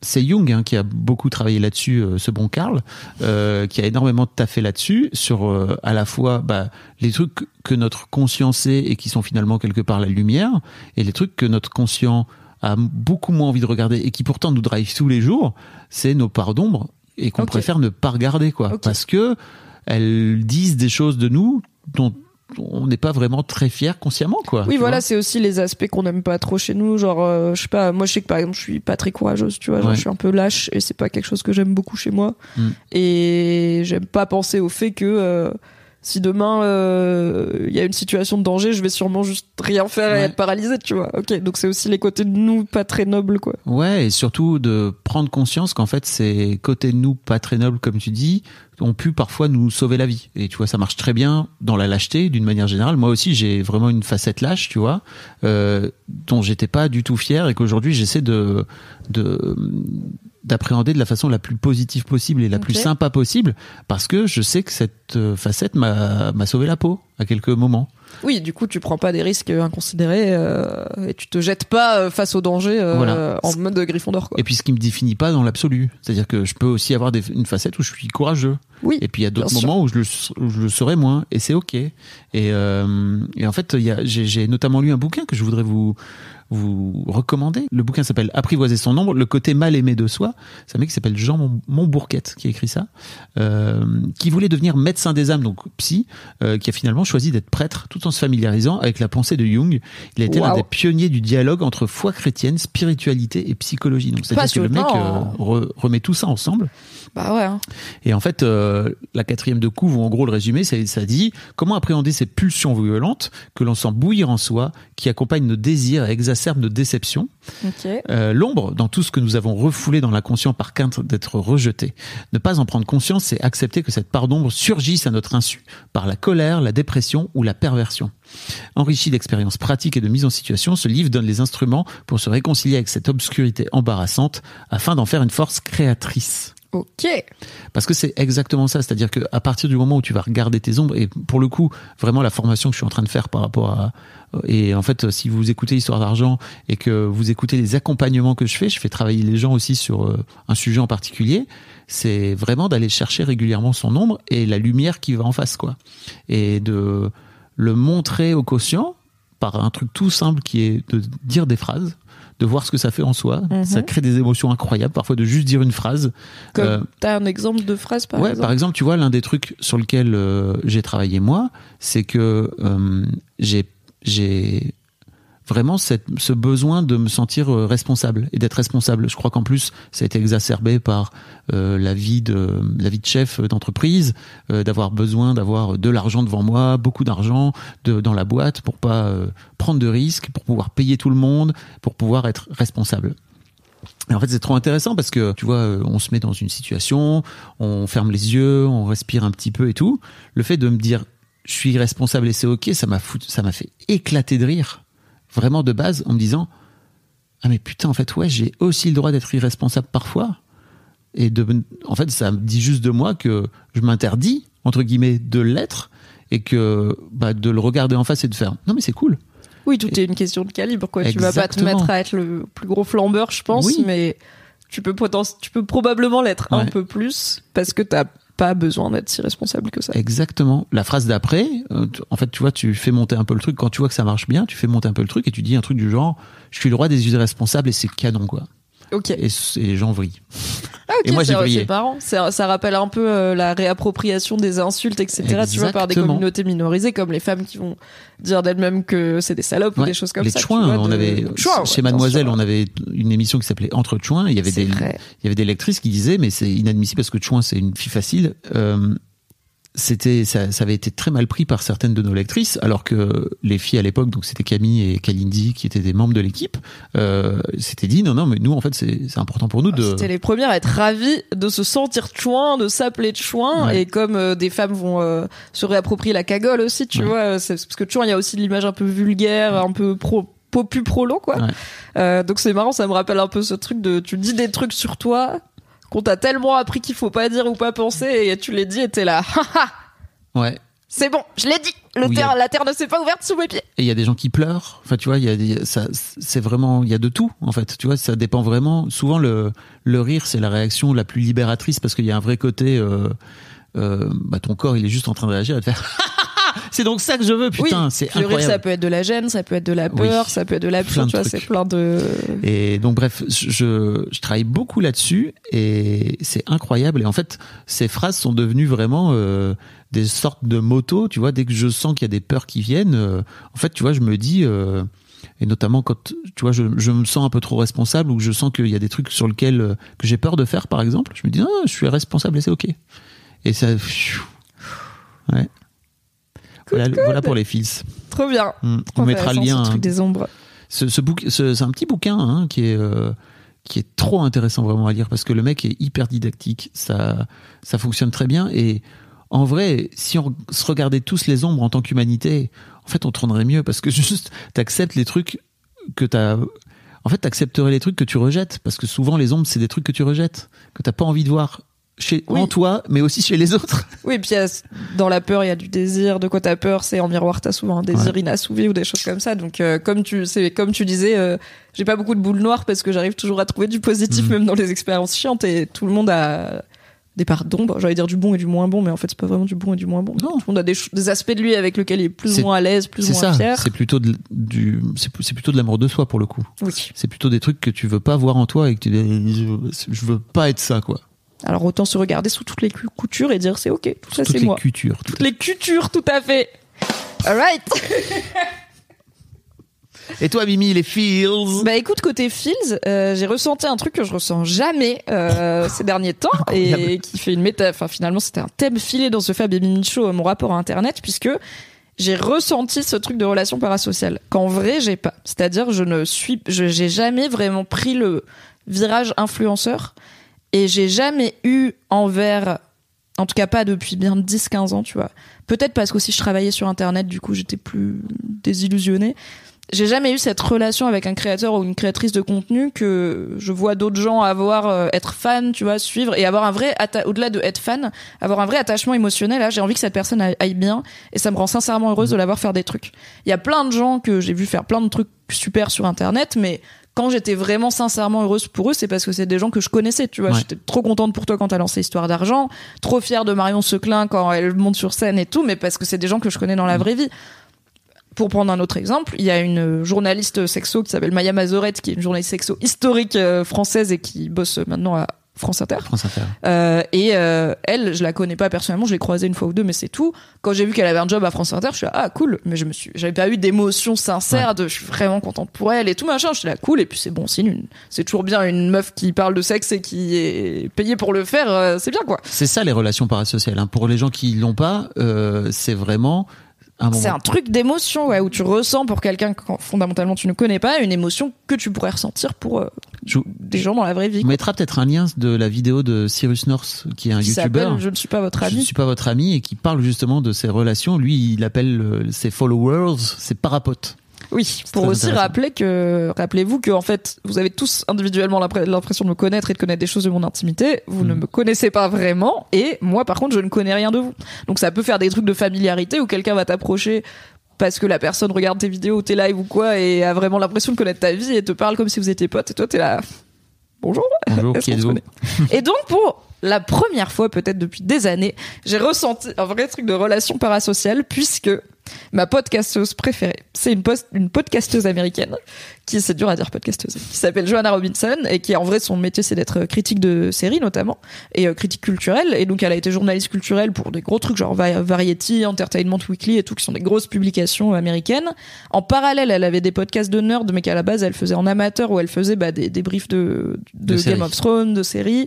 Et en fait elle a été fer de lance de ce truc de moi j'ai lu les livres et non seulement j'ai lu les livres, mais j'ai le corpus autour. Genre, je connais le milieu de la fantasy, je connais les inspirations du Seigneur des, de, le- je, je vois le Seigneur des Anneaux et Game of Thrones et les chemins qu'il y a entre les deux et tout. C'est un peu ta grande sœur. C'est un peu ma grande sœur. Bah, Elle- c'est, je vais être elle quand je serai grande, quoi. Ah oui. Mais je suis en train d'être elle, donc c'est cool. Oui. À quel âge? Euh, elle a quelques années de plus que moi. Elle doit avoir moins de la quarantaine, je pense. Ok, ok. On a, en vrai, on est de la même génération. Et, euh, et elle a, pour le coup, contrairement à moi, une vraie formation euh, de. Elle a fait des études de critique et d'analyse euh, de texte et d'analyse euh, culturelle et, artistique. Et en fait, ces podcasts à la base euh, de nerd, de je vais vous aider à comprendre pourquoi vous aimez tant cette série qui vous fait tant d'émotions, était amateur et maintenant c'est son travail à plein temps puisqu'elle est embauchée par un gros studio de podcast qui s'appelle The Ringer où elle a différentes émissions dont une a son nom avec une co-animatrice qui s'appelle House of M, euh, House of R pardon parce que les deux s'appellent Mallory Rubin et Joanna Robinson. Et, euh, et elle vient de sortir un livre coécrit avec un de ses amis avec qui elle avait lancé un de ses premiers podcasts qui s'appelle Dave Gonzalez, qui est un livre sur l'histoire du MCU, donc du Marvel Cinematic Universe, euh, sur comment l'univers cinématographique Marvel, donc qui a commencé avec Iron Man et qui a révolutionné le cinéma tel qu'on le connaît en termes d'industrie en tout cas, euh, elle a été enquêtée, c'est une enquête avec avec Dave Gonzalez de plusieurs années. Elle a rencontré euh, tous les gros acteurs euh, du Cinematic Universe, à la fois les acteurs mais toutes les personnes elles- Pour les gens qui savent quoi. pas, les films Marvel sont tous liés entre eux. C'est pour ça Oui. qu'on appelle ça le Cinematic Universe. C'est que si vous regardez un film à la fois et différent, vous allez pas forcément le capter, mais c'est vraiment pensé comme un univers. Oui, il y quoi. avait une euh, stratégie euh, par euh, Kevin Feige qui est la tête pensante de ce Marvel Cinematic Universe, mais il y a aussi plein de trucs business que moi je connais moins, le fait que Marvel était quasiment faillite avant. Ouais. Moi, tu vois, j'ai connu les comics avec les films, donc je savais pas qu'Iron Man en vrai c'était pas un héros très populaire et c'était En vrai, euh, les Avengers des films, c'est l'équipe B, quoi, parce qu'ils Ouais. n'avaient pas les droits des grosses stars qui étaient Spider-Man et Ouais. les X-Men. Enfin, tout plein de trucs intéressants. Bref, elle a fait un livre hyper intéressant sur euh, l'industrie euh, du euh, Marvel Cinematic Universe. C'est super, mais là où j'étais trop fière pour elle, c'est deux choses. Déjà, ils sont dans le la New York Times euh, bestseller list. Ils sont best-seller du New York Times la semaine de sortie, donc je suis trop. Enfin, c'est une consécration euh, pour euh, une autrice euh, américaine. Surtout qu'il parle de sujets hyper nerd, quoi, pour le coup. Oui, c'est vraiment aussi la. c'est niche, hein. on peut dire que la culture geek euh, Mm. et la culture de masse maintenant, on en a plusieurs preuves, dont les milliards de dollars récoltés par le Marvel Cinematic Universe. Mais voilà, c'est une reconnaissance d'être best-seller New York Times. C'est un peu comme je sais pas avoir le Goncourt ou quoi. C'est t'es validé par la vraie littérature La avec un grand L. Mm. Et puis ça veut dire aussi que ça se vend très bien. Et là où j'étais encore plus touchée, c'est que je sais qu'en job alimentaire, elle a beaucoup fait euh, libraire, puisque elle a, voilà, passionnée de livres et tout. Et elle a tweeté euh, Puissiez-vous vivre assez longtemps pour que la librairie qui vous a viré il y a des années soit obligée de vous placer sur sa table des best-sellers? Mm. J'étais là. Joanna Robinson, je suis trop contente pour elle. Je suis vraiment, je suis trop fière. je sais. En plus, elle parle très peu de sa vie perso. Je pense qu'elle protège beaucoup euh, et c'est tant mieux. Euh, du coup, mais en fait, je sais pas à quel point ça a dû être chiant pour elle d'être une femme dans l'univers des critiques nerd, dans l'univers SF, fantasy, etc., qui est quand même très masculin. Je sais pas à quel point elle a galéré pour en être là où elle est. Et en même temps, il y a tout un côté de ça s'est fait, tu vois. Genre, j'ai fait des trucs et ça marchait. Je suis pas sûre qu'elle ait décidé il y a dix ans de faire euh, j'en serai là. Donc c'est aussi une inspiration de fais des trucs et puis s'ils sont bien au bout d'un moment, Ouais. peut-être ça sera ton métier. Mais j'étais, j'ai vraiment ressenti ce truc de relation parasociale. J'étais aussi contente que si euh, toi t'étais en best-seller euh, New York Times, tu vois. J'étais vraiment en mode, ah, je suis trop contente Mais c'est parce que il y a pas aussi un truc où t'es où, où tu te dis ok j'aimerais bien être elle quand quand euh, quand je suis grande? Bah il y a un truc de ça me donne espoir entre guillemets pour la suite de c'est cool, tu vois. euh, on n'en est pas encore à ce niveau-là en France où on n'a pas euh, dans les best-sellers du monde euh, des livres sur euh, l'industrie Marvel. Mais euh, oui, ça me ça me donne un exemple de c'est possible de gagner sa vie en étant une grosse nerd. Mais il y a pas que ça, tu vois. Genre ça je l'ai avec Maya Mazorette. De ah non seulement c'est cool euh, féministement une femme qui parle de sexualité et tout, mais c'est aussi étant une femme qui parle de sexualité, j'aime à me dire qu'il y a peut-être une carrière chez, pour moi chez France Inter un jour, tu vois, ce qui n'était pas forcément le cas il y a 20-30 ans. Le quotidien avant ça. hein. Oui, et quotidien, et voilà. Quoi, C'est- surtout. Et moi, je la lisais quand j'étais, pour le coup, quand j'étais à la fac, quand j'ouvrais tous mes sites le dimanche, il y avait évidemment Sex Actu, le blog de Maya Mazorette, qui Ouais. parlait de sexualité euh, elle comme pas grand monde le faisait à Elle est l'époque. venue chez Matt aussi. Bien sûr, elle était 2008. chez Mademoiselle. Et euh, donc, avec Maya Mazorette, tu vois, j'ai ce côté, ça me donne espoir pour moi-même et ma propre carrière. Avec Joanna Robinson, j'ai eu plus quoi. J'étais vraiment en mode, ah, je suis trop trop contente. donc, je comprends un peu, tu vois, les gens qui sont contents pour Lena Situation, les gens qui sont contents pour moi aussi. Des fois, il y a des gens qui m'envoient genre, sincèrement, j'espère que tu vas bien, ou je suis contente de voir que tu vas mieux, ou je suis trop fière de ton projet. Et, et je sais que c'est sincère et ça me touche. Et en même temps, je suis là, on se connaît, hop, tu vois. Moi, je suis rarement ému à ce point-là pour des gens que je connais pas. Mais parfois, ça arrive. Parfois, on arrive à toucher mon petit cœur. Incroyable. Oui. Les relations parasociales qu'elle vit. Bravo Mimi. Merci. C'est quoi la suite? Qu'est-ce qui t'a fait rire? Oh là là, j'ai découvert ce compte Insta par l'intermédiaire de Victor Wembanyama. Est-ce que tu connais Victor Wembanyama? Non. C'est ce jeune euh, basketteur français qui a 19 ans, qui a été drafté, qui a été choisi en numéro 1 tout en haut par, la, par une équipe NBA de basket américain. ses pères. Il mesure 2m24. Il a ses pères Il est smart as fuck en plus. C'est il est hyper malin et il a des skills. Il a une capacité de jouer au basket qu'on n'a jamais vu à cette taille-là. C'est-à-dire que le mec joue comme un gars de 2 mètres alors qu'il fait 2 mètres 24. Si tu connais un peu le basket, tu sais qu'à partir de 2 mètres 10, souvent les joueurs ils ont un peu les mains carrées. Enfin, tu vois, t'as as des problèmes psychomoteurs Oui. entre guillemets euh, qui font que ton corps il, il fonctionne peut-être moins bien qu'un mec plus petit, quoi.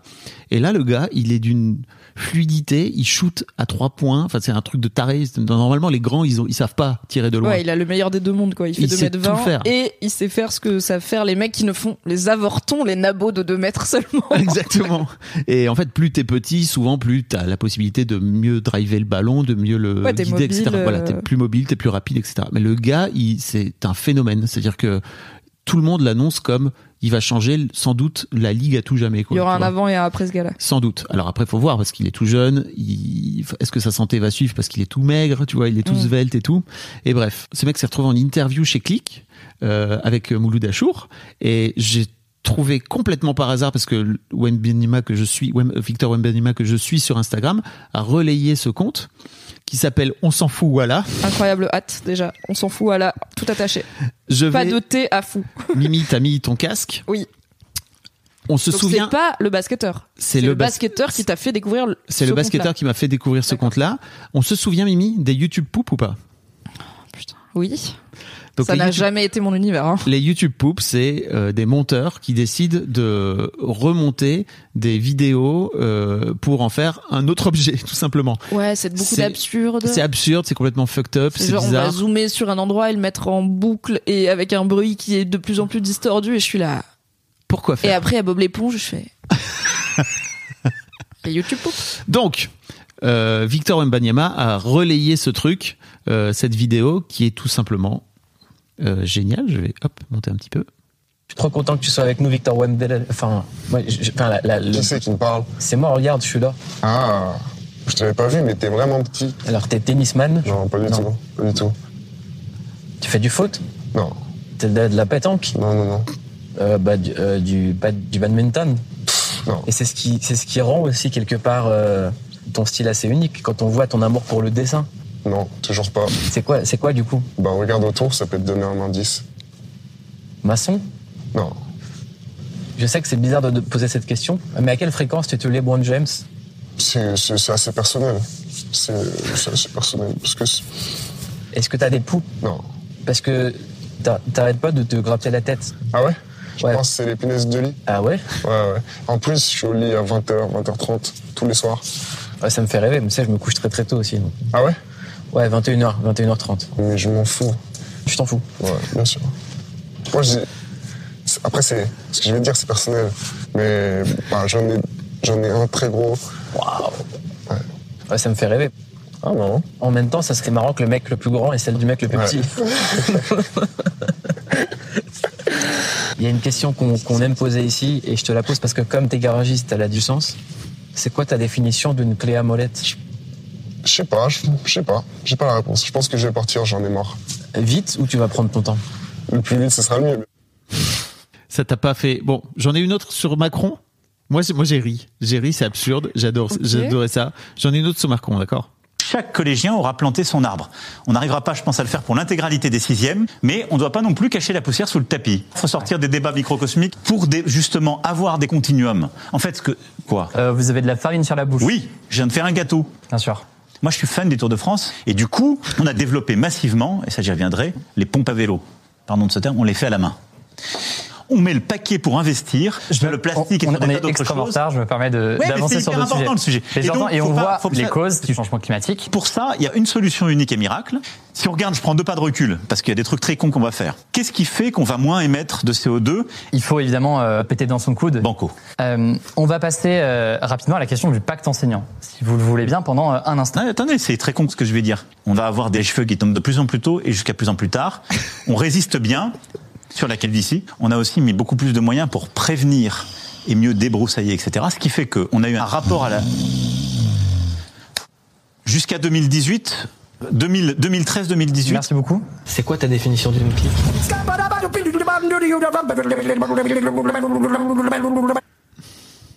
J'ai l'impression que tu m'as montré un, du stand-up en lituanien et que tu comprends pas pourquoi je ris pas et je suis là. Moi, je parle pas lituanien. I don't get it. I don't get it. En fait, je comprends même pas, genre. Enfin, c'est quand même. Mais j'ai vraiment l'impression d'être une boomer, mais c'est quand même genre vachement bien fait. Genre des fois je vois pas trop ils sont où les cuts et qu'est-ce qu'il a modifié et tout.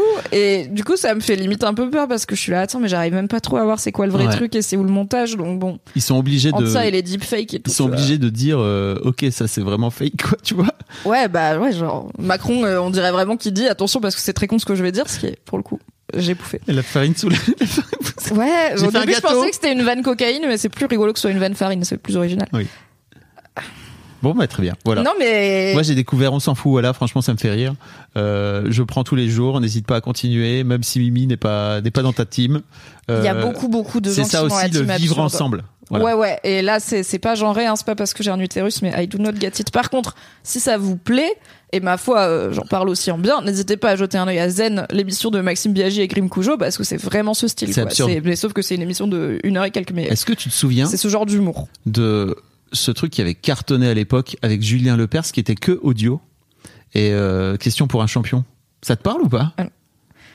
Il y a beaucoup de mots dans ta phrase, mais j'ai l'impression que tu viens de me dire est-ce que tu te souviens de ce truc avec Julien Lepers qui a cartonné Question pour un champion? Et je suis là. Non, oui, pardon. je me souviens de Question pour un champion avec Julien C'était Lepers. c'était une sorte de mais YouTube que poupe. audio en YouTube poupe quoi? C'était que c'était que audio en YouTube poupe. Mais moi déjà il faut savoir que si s'il y a pas de sens euh, je ris pas tu vois. c'est quand c'est trop absurde je suis là. C'est un mec qui s'appelle Ronnie Veranda qui a qui a fait genre trois vidéos Mhm. qui sont des montages audio de questions pour un champion qu'il a remasterisé. Et comme c'est audio, 430 000 vues. exactement, c'était il y a 8 ans. Comme c'est audio, t'as pas besoin de, de- que l'image marche. Bah, bah, voyons si Donc, ça marche bien. en audio du coup. Allons-y. Ça dure 2 minutes 17. T'es prêt? Ah c'est long. Mesdames, Messieurs, êtes-vous prêts? Alors c'est parti, voici la première épreuve, le point gagnant. Julien, notre première question. Nous sommes partis pour une, euh, un beau jeu télévisé qui s'appelle Question pour des pépones. Direction la Birmanie. Jacques. Guy Mollet Non. Réponse Malcolm McLaren. Chez l'homme, comment appelle-t-on la saillie en avant des os maxillaires? Oui, Angers. Une Macédoine? Non. Ok. Une jardinière? Voilà. Là je ris parce qu'il y a un sens à la blague. C'est la réponse n'a rien à voir avec la question parce qu'il y a un rythme tu vois il y a une question et la réponse c'est toujours à côté et je suis là oui d'accord genre la Birmanie non Guy Mollet oui celui-là, il a rond. mais parce qu'il y a un jeu tu vois il y a c'est pas juste Oui, oui, oui, oui. il y a un chien qui Oui. est rentré sur une bicyclette Oui. et le, drapeau de la Birmanie Ok. Tu veux continuer ou pas? Non. c'est l'absurde non pas tant non non pas à ce point-là quand même Allez, la suite. On enchaîne. Bah écoute, moi c'est très embêtant parce que je, je ne peux pas te montrer ni montrer aux auditeurs euh, et aux viewers euh, un exemple de ce qui m'a fait marrer ces derniers temps, sauf si je, je vais le déranger, mais c'est pas non plus un, un animal de cirque. Mais en vrai, ce qui me fait le plus marrer ces derniers temps, c'est mon mec. Il Oh. est vraiment hilarant ce con. Oui. Et des fois, t'oublies, tu sais, tu fréquentes des gens marrants Ah et oui. genre tu t'habitues au fait Mm. qu'ils sont marrants et t'oublies à quel point ils sont marrants Mais et surtout, vraiment, c'est ton mec. c'est mon Il mec, je vis ta avec. vie. Et incroyable. Je l'aime de fou et il est marrant tous les jours, tout le temps. Et genre, hier, on a fait bah, du coup un dîner avec un ami et euh, toi et moi et un ami. Oui. Et on n'a pas vu beaucoup mon mec parce que lui il streamait, il travaillait, n'est-ce pas? Allez vous abonner à sa chaîne Twitch, euh, Nodus underscore. Et euh, du coup on l'a pas beaucoup vu et en fait il nous a rejoint qu'en fin de soirée pour genre euh, 20 minutes avant qu'on aille se coucher. Et pendant 20 minutes il nous a juste raconté son voyage scolaire au collège en Angleterre C'est où incroyable. Il nous a dit voilà j'ai quatre souvenirs de ce voyage scolaire. Chaque souvenir était un one man show vraiment. Il est arrivé et trois minutes après on était tous les deux MDR j'étais là mais putain c'est un super pouvoir. Il est vraiment trop marrant. Du coup je suis très contente Il d'avoir est un très fort Très marrant. à raconter des histoires. aussi ouais. C'est-à-dire que vraiment, tu sens qu'il a taffé. c'est un bon pas storyteller. que voilà, c'est pas que juste c'est marrant, c'est juste qu'il est aussi très capable de, de bien raconter. franchement j'ai hâte qu'il fasse du stand-up Mais toi hein, aussi, tu racontes trop bien les histoires, frérot. Merci, c'est gentil, Mm. mais je trouve, et je dis pas ça pour me déprécier ou quoi, mais je trouve il est encore plus Ah, il marrant est- que moi, il il est vraiment Très, très, très, drôle. Ouais. Mais Je l'adore. c'est incroyable. Je crois qu'on ne se rend pas compte à quel point c'est une chance incroyable, je trouve, de partager quelqu'un avec qui tu ris Oui, au grave. quotidien. Et je trouve que c'est un très très beau compliment. En tout cas, moi, ça m'a toujours beaucoup touché. Et tu me l'as beaucoup dit quand on me dit t'es drôle. Mm. Et alors encore plus drôle. quand on est une femme, parce qu'on dit rarement aux femmes qu'elles sont drôles parce que les féministes n'ont pas d'humour, machin. Oui. Euh, donc c'est encore plus. Mais je pense même pour un gars, enfin, t'es trop marrant. C'est, je pense, c'est un compliment qui fait toujours plaisir, Oui. quoi. Je suis là, oui, j'ai envie d'être rigolo. La lithothé- Les fans de lithothérapie sur Instagram et TikTok ne diront peut-être pas ça. Bah, je peux Mais- être très marrante et problématique. C'est vrai. Ça n'empêche pas. Ça marche très bien. Blanche Gardin existe après tout. Putain, la meuf se met direct au niveau de Blanche Gardin. Vous voyez le melon là qu'elle a Au moins, Mais C'est très au bien. moins. Bah oui, attends. C'est très bien. On vise la lune, ça me fait pas peur. Du coup, voilà, je ne vais pas aller chercher mon mec dans son bureau pour lui dire viens faire rire les gens devant la caméra parce qu'on n'a pas répété, ça serait gênant. Par contre, je peux quand même vous renvoyer vers notamment sa chaîne Twitch et euh, divers podcasts qu'on a fait On a fait ensemble. ensemble, oh là là. Donc, Voilà, si vous voulez l'entendre parler de Tokyo Drift par exemple, Incroyable. Fast and Furious 3. Excellent contenu, pépite de fun. Il n'y a pas besoin d'avoir vu le film, hein, fondamentalement. Il n'y a pas besoin de connaître quoi que ce soit aux bagnoles. C'est juste drôle. mon mec en roue libre sur un très mauvais film. Euh, c'est un plaisir. Donc euh, voilà, vous pouvez quand même le retrouver sur internet et constater à quel point il est marrant. Euh, et moi, j'ai la chance de l'avoir à la maison. Hmm, quelle chance. Dites aux gens drôles qui sont drôles. Je voudrais aussi euh, renvoyer les gens vers éventuellement, si ça existe toujours, cet extra, ce moment où tu as fait un live avec lui. Euh, dis c'est qui Nodus? Dinodus, c'est qui ça? Bien Pardon. sûr. Dinodus, c'est qui ça? C'est un jeu parce que mon mec est pas physionomiste, Du mais tout. il croit l'être. C'est-à-dire Oui. que tu lui montres. Là, on a regardé Phone Game, un film dans lequel il y a Katie Holmes. Et il m'a dit Ah, c'est la Holmes. meuf. Katie Holmes, une actrice, euh, voilà, euh, bon, pas percée de fou, mais un Si, peu si, quand même elle, à un elle a fait Joey dans Joey Potter dans Dawson. Excuse-moi. Elle a Énorme. percé en 1994 Voilà. et ensuite, bon, voilà. Pour tous mes quadrassures. Je vous ai. Donc une actrice, bon, soit voilà. Et il me l'a montré en me disant ah c'est la meuf de Sex and the City. Et je lui ai dit bah non. Non. Et il m'a dit bah si. Et après il a googlé la meuf de Sex and the City. Il m'a dit bah regarde c'est elle. Et j'étais là Valentin ce n'est pas la même personne. De quoi tu me parles? Ce n'est pas le même visage. Donc on a fait un jeu qui s'appelle Dinodus. C'est qui ça? C'est juste moi qui j'ai fait un PowerPoint où je lui montre des têtes de gens connus et je lui dis soit c'est qui ça, soit c'est quoi le point commun entre tous ces gens? Par exemple à un moment il y avait euh, trois actrices qui ont toutes les trois joué dans je sais plus, mais trois actrices américaines où le point commun c'est ah elles ont toutes les trois joué dans Lolita malgré moi, donc euh, qu'on avait vu récemment ensemble. Ok, il a montré Rachel McAdams, donc une actrice très peu française, et il a dit bah déjà là c'est Marion Cotillard, je pense qu'elles sont toutes les trois françaises. Et j'étais là, d'accord, d'accord, faisons Et il ça. est convaincu. C'est ça le plus drôle. C'est qu'en Ouais. fait, vraiment, il, a, il ne doute pas. On vous mettra le lien dans la description. C'est incroyable. C'est vraiment très, très drôle à vivre. Merci à lui d'être aussi. À drôle. regarder. Pardon. Ça fait toujours plaisir. Qu'est-ce que tu retiens de ce quatrième Fab et Mimi Show Écoute, c'est fou parce que je me dis que euh, là, quand ça sortira, ça fait quasiment deux mois qu'on fait ça. Et oui. Et on kiffe. Ça me, ça me fait kiffer. Moi Voilà. aussi. Je suis très contente. Malgré euh, les punaises, euh, malgré euh, tout ça, quoi, tu vois. Malgré les galères, euh, malgré euh, les bails. Est-ce que c'était, euh, c'était peut-être un moment un peu moins drôle que d'habitude, non? Oui, je pense a un côté matin, tu vois. Et je suis Mm. peut-être aussi moins en, en prout d'aisselle que d'habitude, rapport que j'essaie de découvrir qui je suis. Et de Oh là là, Mimi. De la déprime de la trentaine. Comptez sur moi, les. Fab et Mimitoses, pour vous amener, Mimi, vers la, la réconciliation avec elle-même. Et Oui. que tu retrouves ta connerie. Voilà. Voilà. Et au pire, je boirai deux shots avant le prochain épisode et ce sera très bien. Non, l'abus d'alcool est dangereux pour la santé. On avait envisagé, mais on l'a pas fait, comme on a fait une soirée pyjama ensemble, donc tu as dormi Ouais. ici, de carrément faire un épisode pyjama café du matin, pas bien réveillé au réveil. Ouais.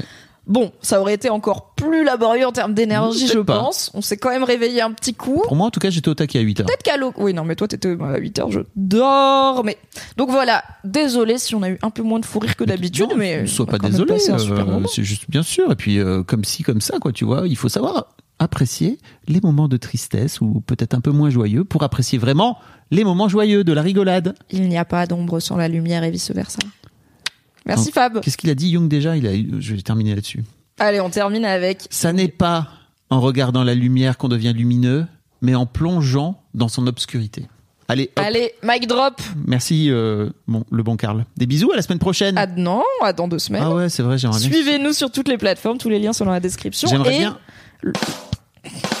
Un jour ce sera toutes les semaines, mais en attendant, on gagne pas de thunes, donc on va faire au mieux. Exactement. Mais du coup, n'hésitez pas à faire la, la propagande du Fab et Mimi Show, ça reste le bouche à oreille qui fait grandir des émissions comme celle-ci. faites-nous connaître. Faites-nous connaître, recommandez-nous, envoyez en DM, euh, partagez nos reels, nos TikTok, etc. Des gens que ça pourrait intéresser et conseillez-leur d'écouter la version longue. Tout à fait, parce que c'est grâce aux versions longues qu'on gagne de l'argent, c'est pas grâce au TikTok et aux, Très peu. et aux TikTok ne Reels. paye pas que peu le loyer. Non, pas du tout. Donc euh, allez écouter la version longue, euh, ça, ça nous permet de pouvoir nous rémunérer. Et rendez-vous sur Discord Des pour bisous. en parler. oui, Des grave. bisous. Tout- tous les liens seront dans cette description de cet épisode. Allez, Yes. salut Bye